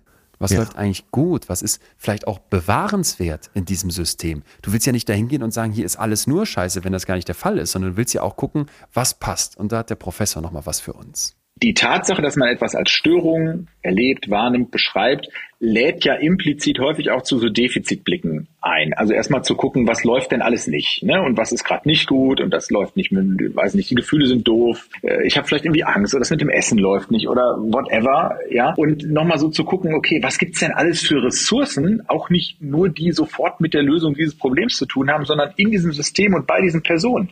Und wie haben die es eigentlich bis hierhin geschafft und was haben die alle schon unternommen? Was waren schon deren Lösungsversuche und wo gab es auch schon mal Erfolge und Ausnahmen vom Problem? Und diese Ressourcenbrille, die finde ich auch noch als weitere Zutat ganz wichtig. Das- Das finde ich doch, ist Ja, doch wieder was. auch eine Umkehr sozusagen, ja. Ja, und du kannst dich dann jetzt mit Ressourcenfragen an ganz, ganz vielen Stellen orientieren. Ich gebe dir ein Beispiel. Du hast irgendwie einen Konflikt mit deiner Chefin und sagst, boah, die ist so garstig, die ist so nervig und ich weiß überhaupt nicht, wie ich mit der als schwieriger Person umgehen soll. Ja. Was wären Ressourcenfragen? Naja, vielleicht hast du schon mal ein ähnliches Problem gelöst. Ne? Ja. Was hast du da gemacht? Welche Ressourcen hast du dabei genutzt? Was machst du im Umgang mit, mit dieser Chefin vielleicht aber doch auch gerne? Und was läuft Ja, vielleicht ja, genau, gut? das meine ich ja, ne? Dass man, so habe ich es verstanden, dass man eben Ja, guckt, was läuft, so was läuft besonders gut hier. Ja. So ist es gemeint. Noch ein weiterer Punkt, und dann kommen wir vielleicht nochmal zum anderen Komplex, so Richtung Ende, sind zirkuläre Fragen. Da geht es im Prinzip, wenn du dir jetzt dieses, ja, Zirkel macht ja so eine Art Kreis auf, da geht es im Prinzip darauf, dass ich nicht einfach nur die Dinge betrachte, wie sie sind, sondern sie immer in ihrer Wechselwirkung betrachte. Also A wirkt auf B, woraufhin B wieder auf A wirkt, woraufhin A wieder auf B wirkt. Also der Kreis ist klar. Und es geht jetzt im Prinzip um so einen Perspektivwechsel. Und das kann man in Abwesenheit oder in Anwesenheit dieser anderen Person machen. Der Enno benutzt dazu so eine ganz schöne Analogie. Also das ist im Prinzip so, dass ein neuer Scheinwerfer auf deiner Bühne angeknipst wird. Ja. Ein neues Narrativ, eine neue Geschichte in deinem Kopf entstehen kann. Und Beispiele für so eine zirkuläre Frage wäre, angenommen, ich würde ihren Sohn fragen, was würde der sagen? Ja. Ne? Also du bist nicht, du als A fragst jetzt nicht einfach, liebes A, wie siehst du das? Sondern du wirkst ja irgendwie auch auf deinen Sohn. Deswegen stellen wir uns jetzt vor, was würde dein Sohn sagen? Ja. Angenommen, ihr Kollege wäre hier, was würde er sagen? Und ja, das, ähm, das, ich finde das auch schön, wieder diese Beziehungen einfach in solche Fragen, die man sich stellt, mit aufzugreifen. Und das ist ist dieser klassische Perspektivwechsel. Ne? Du kannst in deinem Kopf alles zerdenken, du kannst alles runtermachen, du kannst dich selber fertig machen. Der Blick von draußen ist dann oft der Realitätscheck. Also ich finde es super interessant, wenn du eben dieses YouTube, diesen YouTube-Beitrag öffnender Dialog hier posten würdest. Ja. Ja. Mache ich unbedingt. Dann noch eine vielleicht letzte Frage, in dem Fall von der, von der Seite systemiker.info verlinke ich auch mal, wo solche Fragen auch schön aufgegriffen werden. Das sind Verflüssigungsfragen, wo es darum geht, eine bestimmte Vorstellung zu verflüssigen, wie der Name schon sagt. Also ich habe zum Beispiel die Vorstellung, mein lieber Kollege ist irgendwie ein sturer Bock oder meine Freundin ist total arrogant oder mein Chef ist eben ein uneinsichtiges Arschloch. Genau, er ist eben so. Er ist, er ist, er ist Ja, eben so. da haben wir es wieder. Ja, ja, das ist es, das ist es, das ist total. Was passiert jetzt? Ich folgere aus meiner Beobachtung bestimmte Eigenschaften. Ich sehe nicht einfach einen arroganten Kollegen oder eine sture Freundin oder einen uneinsichtigen Chef, Ja. sondern ich beobachte Verhalten bei denen, wo ich dann Sturheit, Arroganz oder Uneinsichtigkeit daraus ableite. Ja, ja. Und eine Verflüssigungsfrage versucht das jetzt von den Eigenschaften zurück auf meine Beobachtung zu bringen. ja. Ja, also was tut diese Chefin, damit du die für stur hältst? Welches Verhalten muss deine Freundin zeigen, damit du nach der Beobachtung denkst, die ist faul oder arrogant oder was auch immer? Das heißt, ich, ich versuche nicht einfach zu sagen, es ist fest an dieser Person hängend, sondern ich versuche das zurück auf meine Beobachtung zu bringen. Und da habe ich auch gedacht, ey Leute, bitte, bitte, das haben wir hier hoffentlich immer mal wieder rausgearbeitet. Hier wird es nochmal so klar, wie du auf die Welt guckst, wie du auf andere guckst. Das ist eben dein Blick. Und du kannst ja denken, diese Person hat sich jetzt immer und immer wieder arschig verhalten. Dann ist das jetzt deine Sichtweise. Das hast du aus deren Verhalten abgeleitet. Aber dass du dann einfach sagst, das ist de facto deren Eigenschaft, ist ein nächster Schritt, der vielleicht seltener zutrifft, als wir das denken. Ja, auch da wieder die Frage, wozu? Das, dass man mal Stimmt. versucht, äh, ja, das ist ja immer, im, ein echter Dialog kann ja nur entstehen, wenn man auch mal äh, sich in die anderen Schuhe stellt Stimmt. versucht zu Ja. verstehen, warum ist der jetzt so oder die so. Ja. Ja, ja, genau. Ich habe noch äh, zwei, drei kleine Gedanken, die ich mit dir teilen wollte. Dieses, dieses Aufstellen haben wir eben schon gemacht. Ich finde noch eine Visionserklärung was Tolles. Das kann total helfen, wenn ich jetzt erstmal wissen will, wo stehe ich denn und auch wo ich in Zukunft stehen möchte. Ja. Also wenn ich jetzt zum Beispiel meine Eltern oder auch äh, irgendwelche Leute um mich herum, so Lehrerinnen oder Freunde frage, was ihre Kinder heute über sie sagen würden Ja. und was sie sich wünschen, dass ihre Kinder in zehn Jahren über sie sagen, Hammer. dann kann das eine unglaublich wichtige Erkenntnis an den Tag bringen. Ne? Also durch die Visualisierung dessen, was da meine Vision wäre, erhält man ja Infos über diese, diese Lücke, die da ist zwischen jetzt und irgendwann Zukunft. Und ich weiß, worauf ich hinarbeiten muss. Und es wird ja viel deutlicher, was sich ändern muss. Ja, ja. So, ne? Und das ist ja äh, wahrscheinlich etwas, wo man sagen kann, das ist doch so als Vision ein viel positiverer, ein viel motivierenderer Ansatz, als wenn ich einfach nur sage, unser System läuft hier kacke und wir sind eine schrecklich zerrüttete Familie. Ja. Das ist, ähm, also was ich mitnehme, ist natürlich dieses Wozu, das ist ja klar. Ja. Und äh, dass wir begreifen müssen, dass wir in einem System, in einem Kräfteverhältnis unserer Umgebung uns Ja. bewegen. Und das Dritte, äh, finde ich, was du auch ganz klar gesagt hast, auch du musst einen Schritt machen. Ja, und vielleicht kannst du noch mitnehmen, dass wir im Prinzip versuchen, an unseren Realitäten zu rütteln. Es nicht einfach so zu sehen, wie wir es dann äh, immer schon in Stein gemeißelt Ja, ja, sahen. genau. Ne? Und dann halt zu denken, ja, so sind wir hier nun mal eben in unserer Familie oder in unserem Team oder in meinem wie auch immer gestalteten System, sondern dass ich neue Sichtweisen aufmache. Ja. Und nochmal dazu eine Technik von der systemischen Welt, die heißt simulierte Realität, beziehungsweise die beschreiben die. Und da geht es im Prinzip um Folgendes. Wir glauben ja ganz oft bei bestimmten Dingen, die können wir nicht ändern. Ja. Oder das kann gar nicht anders sein. Und dann gibt es sogenannte paradoxe Handlungsaufforderungen. Sei doch endlich mal spontan. Ja, so ein ja. Klassik. Sei doch mal lockerer. Sei doch mal netter. Und diese paradoxen Handlungsaufforderungen, die würden dann vom Therapeuten aufgegriffen. Was müssen wir denn tun, um spontan zu sein? Und so zu tun, als ob ich spontaner wäre und das auszuprobieren, was würden Sie dann tun? Was würden Sie dann denken? Das sind unglaubliche Hebel, um sich selbst zu regulieren, um sich so eine Kontrolle zu geben. dadurch erreiche ich, dass ich dann langfristig meine Spontanität vielleicht wirklich erhöhen kann. Also ich mache mir eine neue Realität auf und auch wenn ich erstmal nur so tue, so tue als ob, Ja. kriege ich im Prinzip praktisch Hebel rein. Ja, es, es kommt oft über diesen Weg. Ne? Also volkstümlich würde man sagen, fake it till you make it, aber Dinge einfach mal zu tun und zu schauen, was das mit dir macht, äh, also quasi diese Umkehr, ist ja gar nicht so äh, verkehrt und auch erfolgsversprechend. Ja. Ja, genau. Und ähm, vielleicht ein letztes Wort von unserem lieben Professor hier zum Schluss der Folge, der übrigens auch sagt, ja, diese Techniken, die wir uns jetzt hier gerade angeguckt haben, die sind, die sind spannend und die machen vielleicht auch sofort was mit einem, aber eine systemische Therapie ist vor allem deswegen mit dem Therapeuten dann auch sinnvoll, weil es ja gerade darum geht, Muster zu durchbrechen, einen Blick von außen zu bekommen und der versucht das so als Laie komplett alleine mit sich auszumachen, da wäre ich immer sehr vorsichtig. Wenn kein wirklich großer Leidensdruck da ist, dann kann man ja gerne rumexperimentieren. Ja, aber sonst ja, ja, genau. können wir hier zum 17.000. Mal sagen, Leute. Therapie holen. Also ein letztes, ein letzter Gedanke von, von Enno, den ich, den ich noch zum Schluss ganz schön finde. Den Mut zu haben, das Risiko einzugehen, dem anderen eine gute Absicht zu unterstellen. Das ist übrigens auch wichtig für das Thema der Neutralität. Ja, ich muss ja erstmal den Mut haben, das Risiko einzugehen, auch wenn ich es irgendwie gerade nicht nachvollziehen kann, dem anderen dabei eine gute Absicht zu unterstellen. Das ist, glaube ich, sowieso schon mal hilfreich, zu versuchen, sich selber in so ein bisschen eine Metaperspektive einzuladen, was mir natürlich schlecht gelingt, wenn ich emotional selber da total verstrickt bin, aber vielleicht ein Stück mal neben mich oder aus mir herauszutreten und irgendwie da drauf zu gucken. Ach, Dem totaler Hammer. Eine Den positive anderen Absicht unterstellen. erstmal positive Absichten unterstellen. Ganz, ganz wichtig. Ja, Ja. Und so gleichzeitig so schwer, oder? so schwer. Immer wieder. Hättest du es damals bei deiner Mutter irgendwie schaffen können, dass du sagst, die ist nicht böse, die muss nicht mein Sündenbock sein? Ach, das tut mir richtig äh, im Nachhinein richtig leid, dass ich ihr nicht früher bessere Absichten unterstellt habe.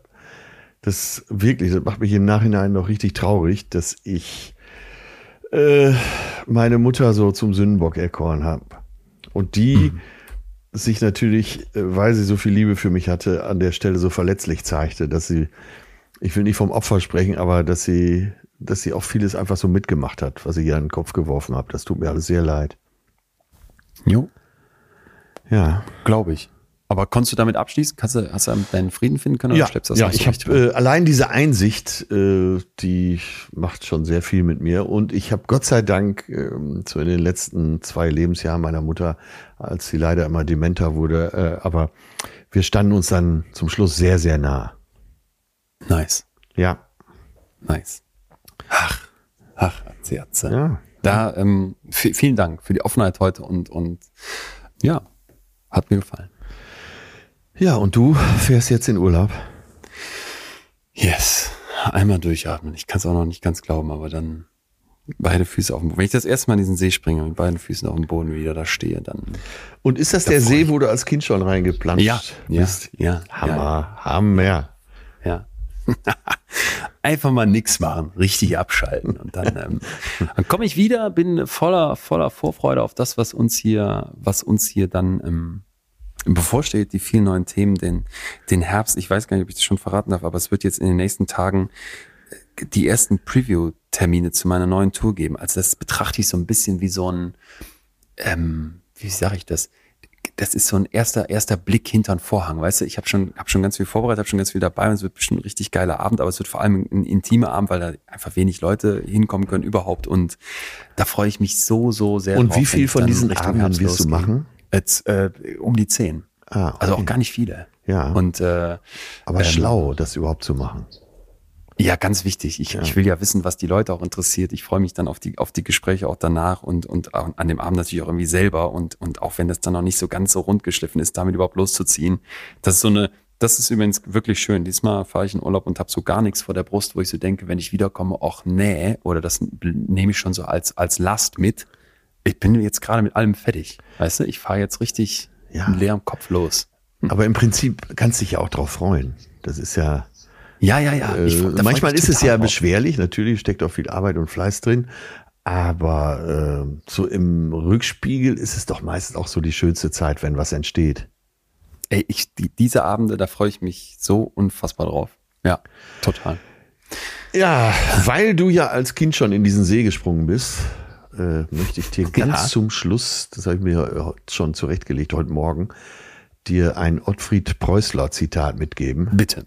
Äh, Ottfried Bitte. Preußler kennst du ja, ne? Äh, Pünktchen und Anton?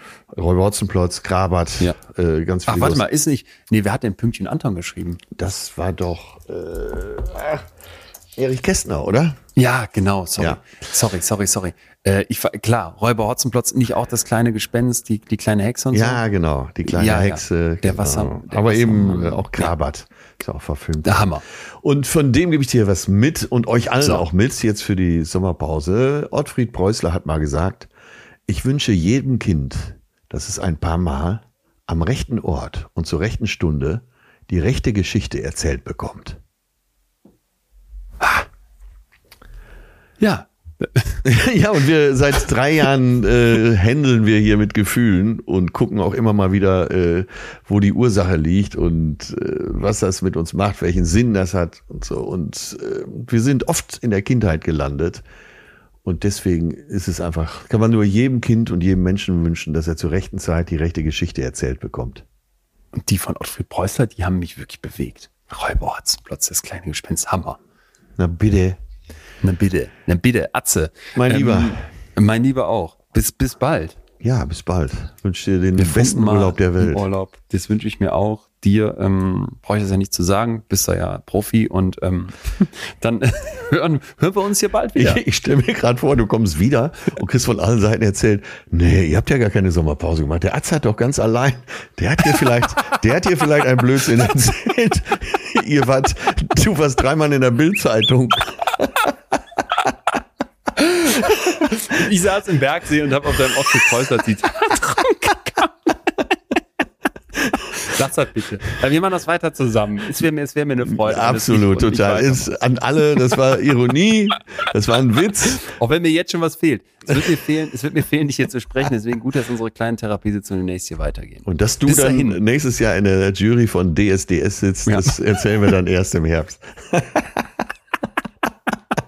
Weil es doch weitergeht, weil es so geil war mit dem Dieter in der, in der letzten finalen Staffel. Ach, geil. Und das zweite ist, dass du von Camp Ja. David jetzt gesponsert wirst. Ja. So, Wie viel, wie viel Geld müsste man dir bezahlen? Letzte ich, Frage. äh, für Camp Also ich David oder nicht, dass meinst ich neben, Meinst du, Dieter Bohlen findet das wirklich geil? Oder dass ich das, neben ist das, Dieter Bohlen sitze? Nein, dass du von Camp David. Dieter Bohlen ist ja komplett Camp David gekleidet. Wie viel müsste man dir bezahlen, um dich so anzuziehen? Ja, pff, so, ich, ich selbst bin ja die Marke, da kannst du alles drüber werfen, das hätte keinen Einfluss. Aber äh, ich würde für kein Geld dieser Welt mich neben Dieter Bohlen setzen. Selbst wenn ich ihm beste Absichten unterstelle, was ich nicht tue. Wir haben doch eben gesagt, denk, aber nicht bei Dieter Bohlen. Dinge haben Grenzen. Tschüss, Atze, mach's gut. Ich Ciao. zum Wohnmobil. Tschüss, Leon.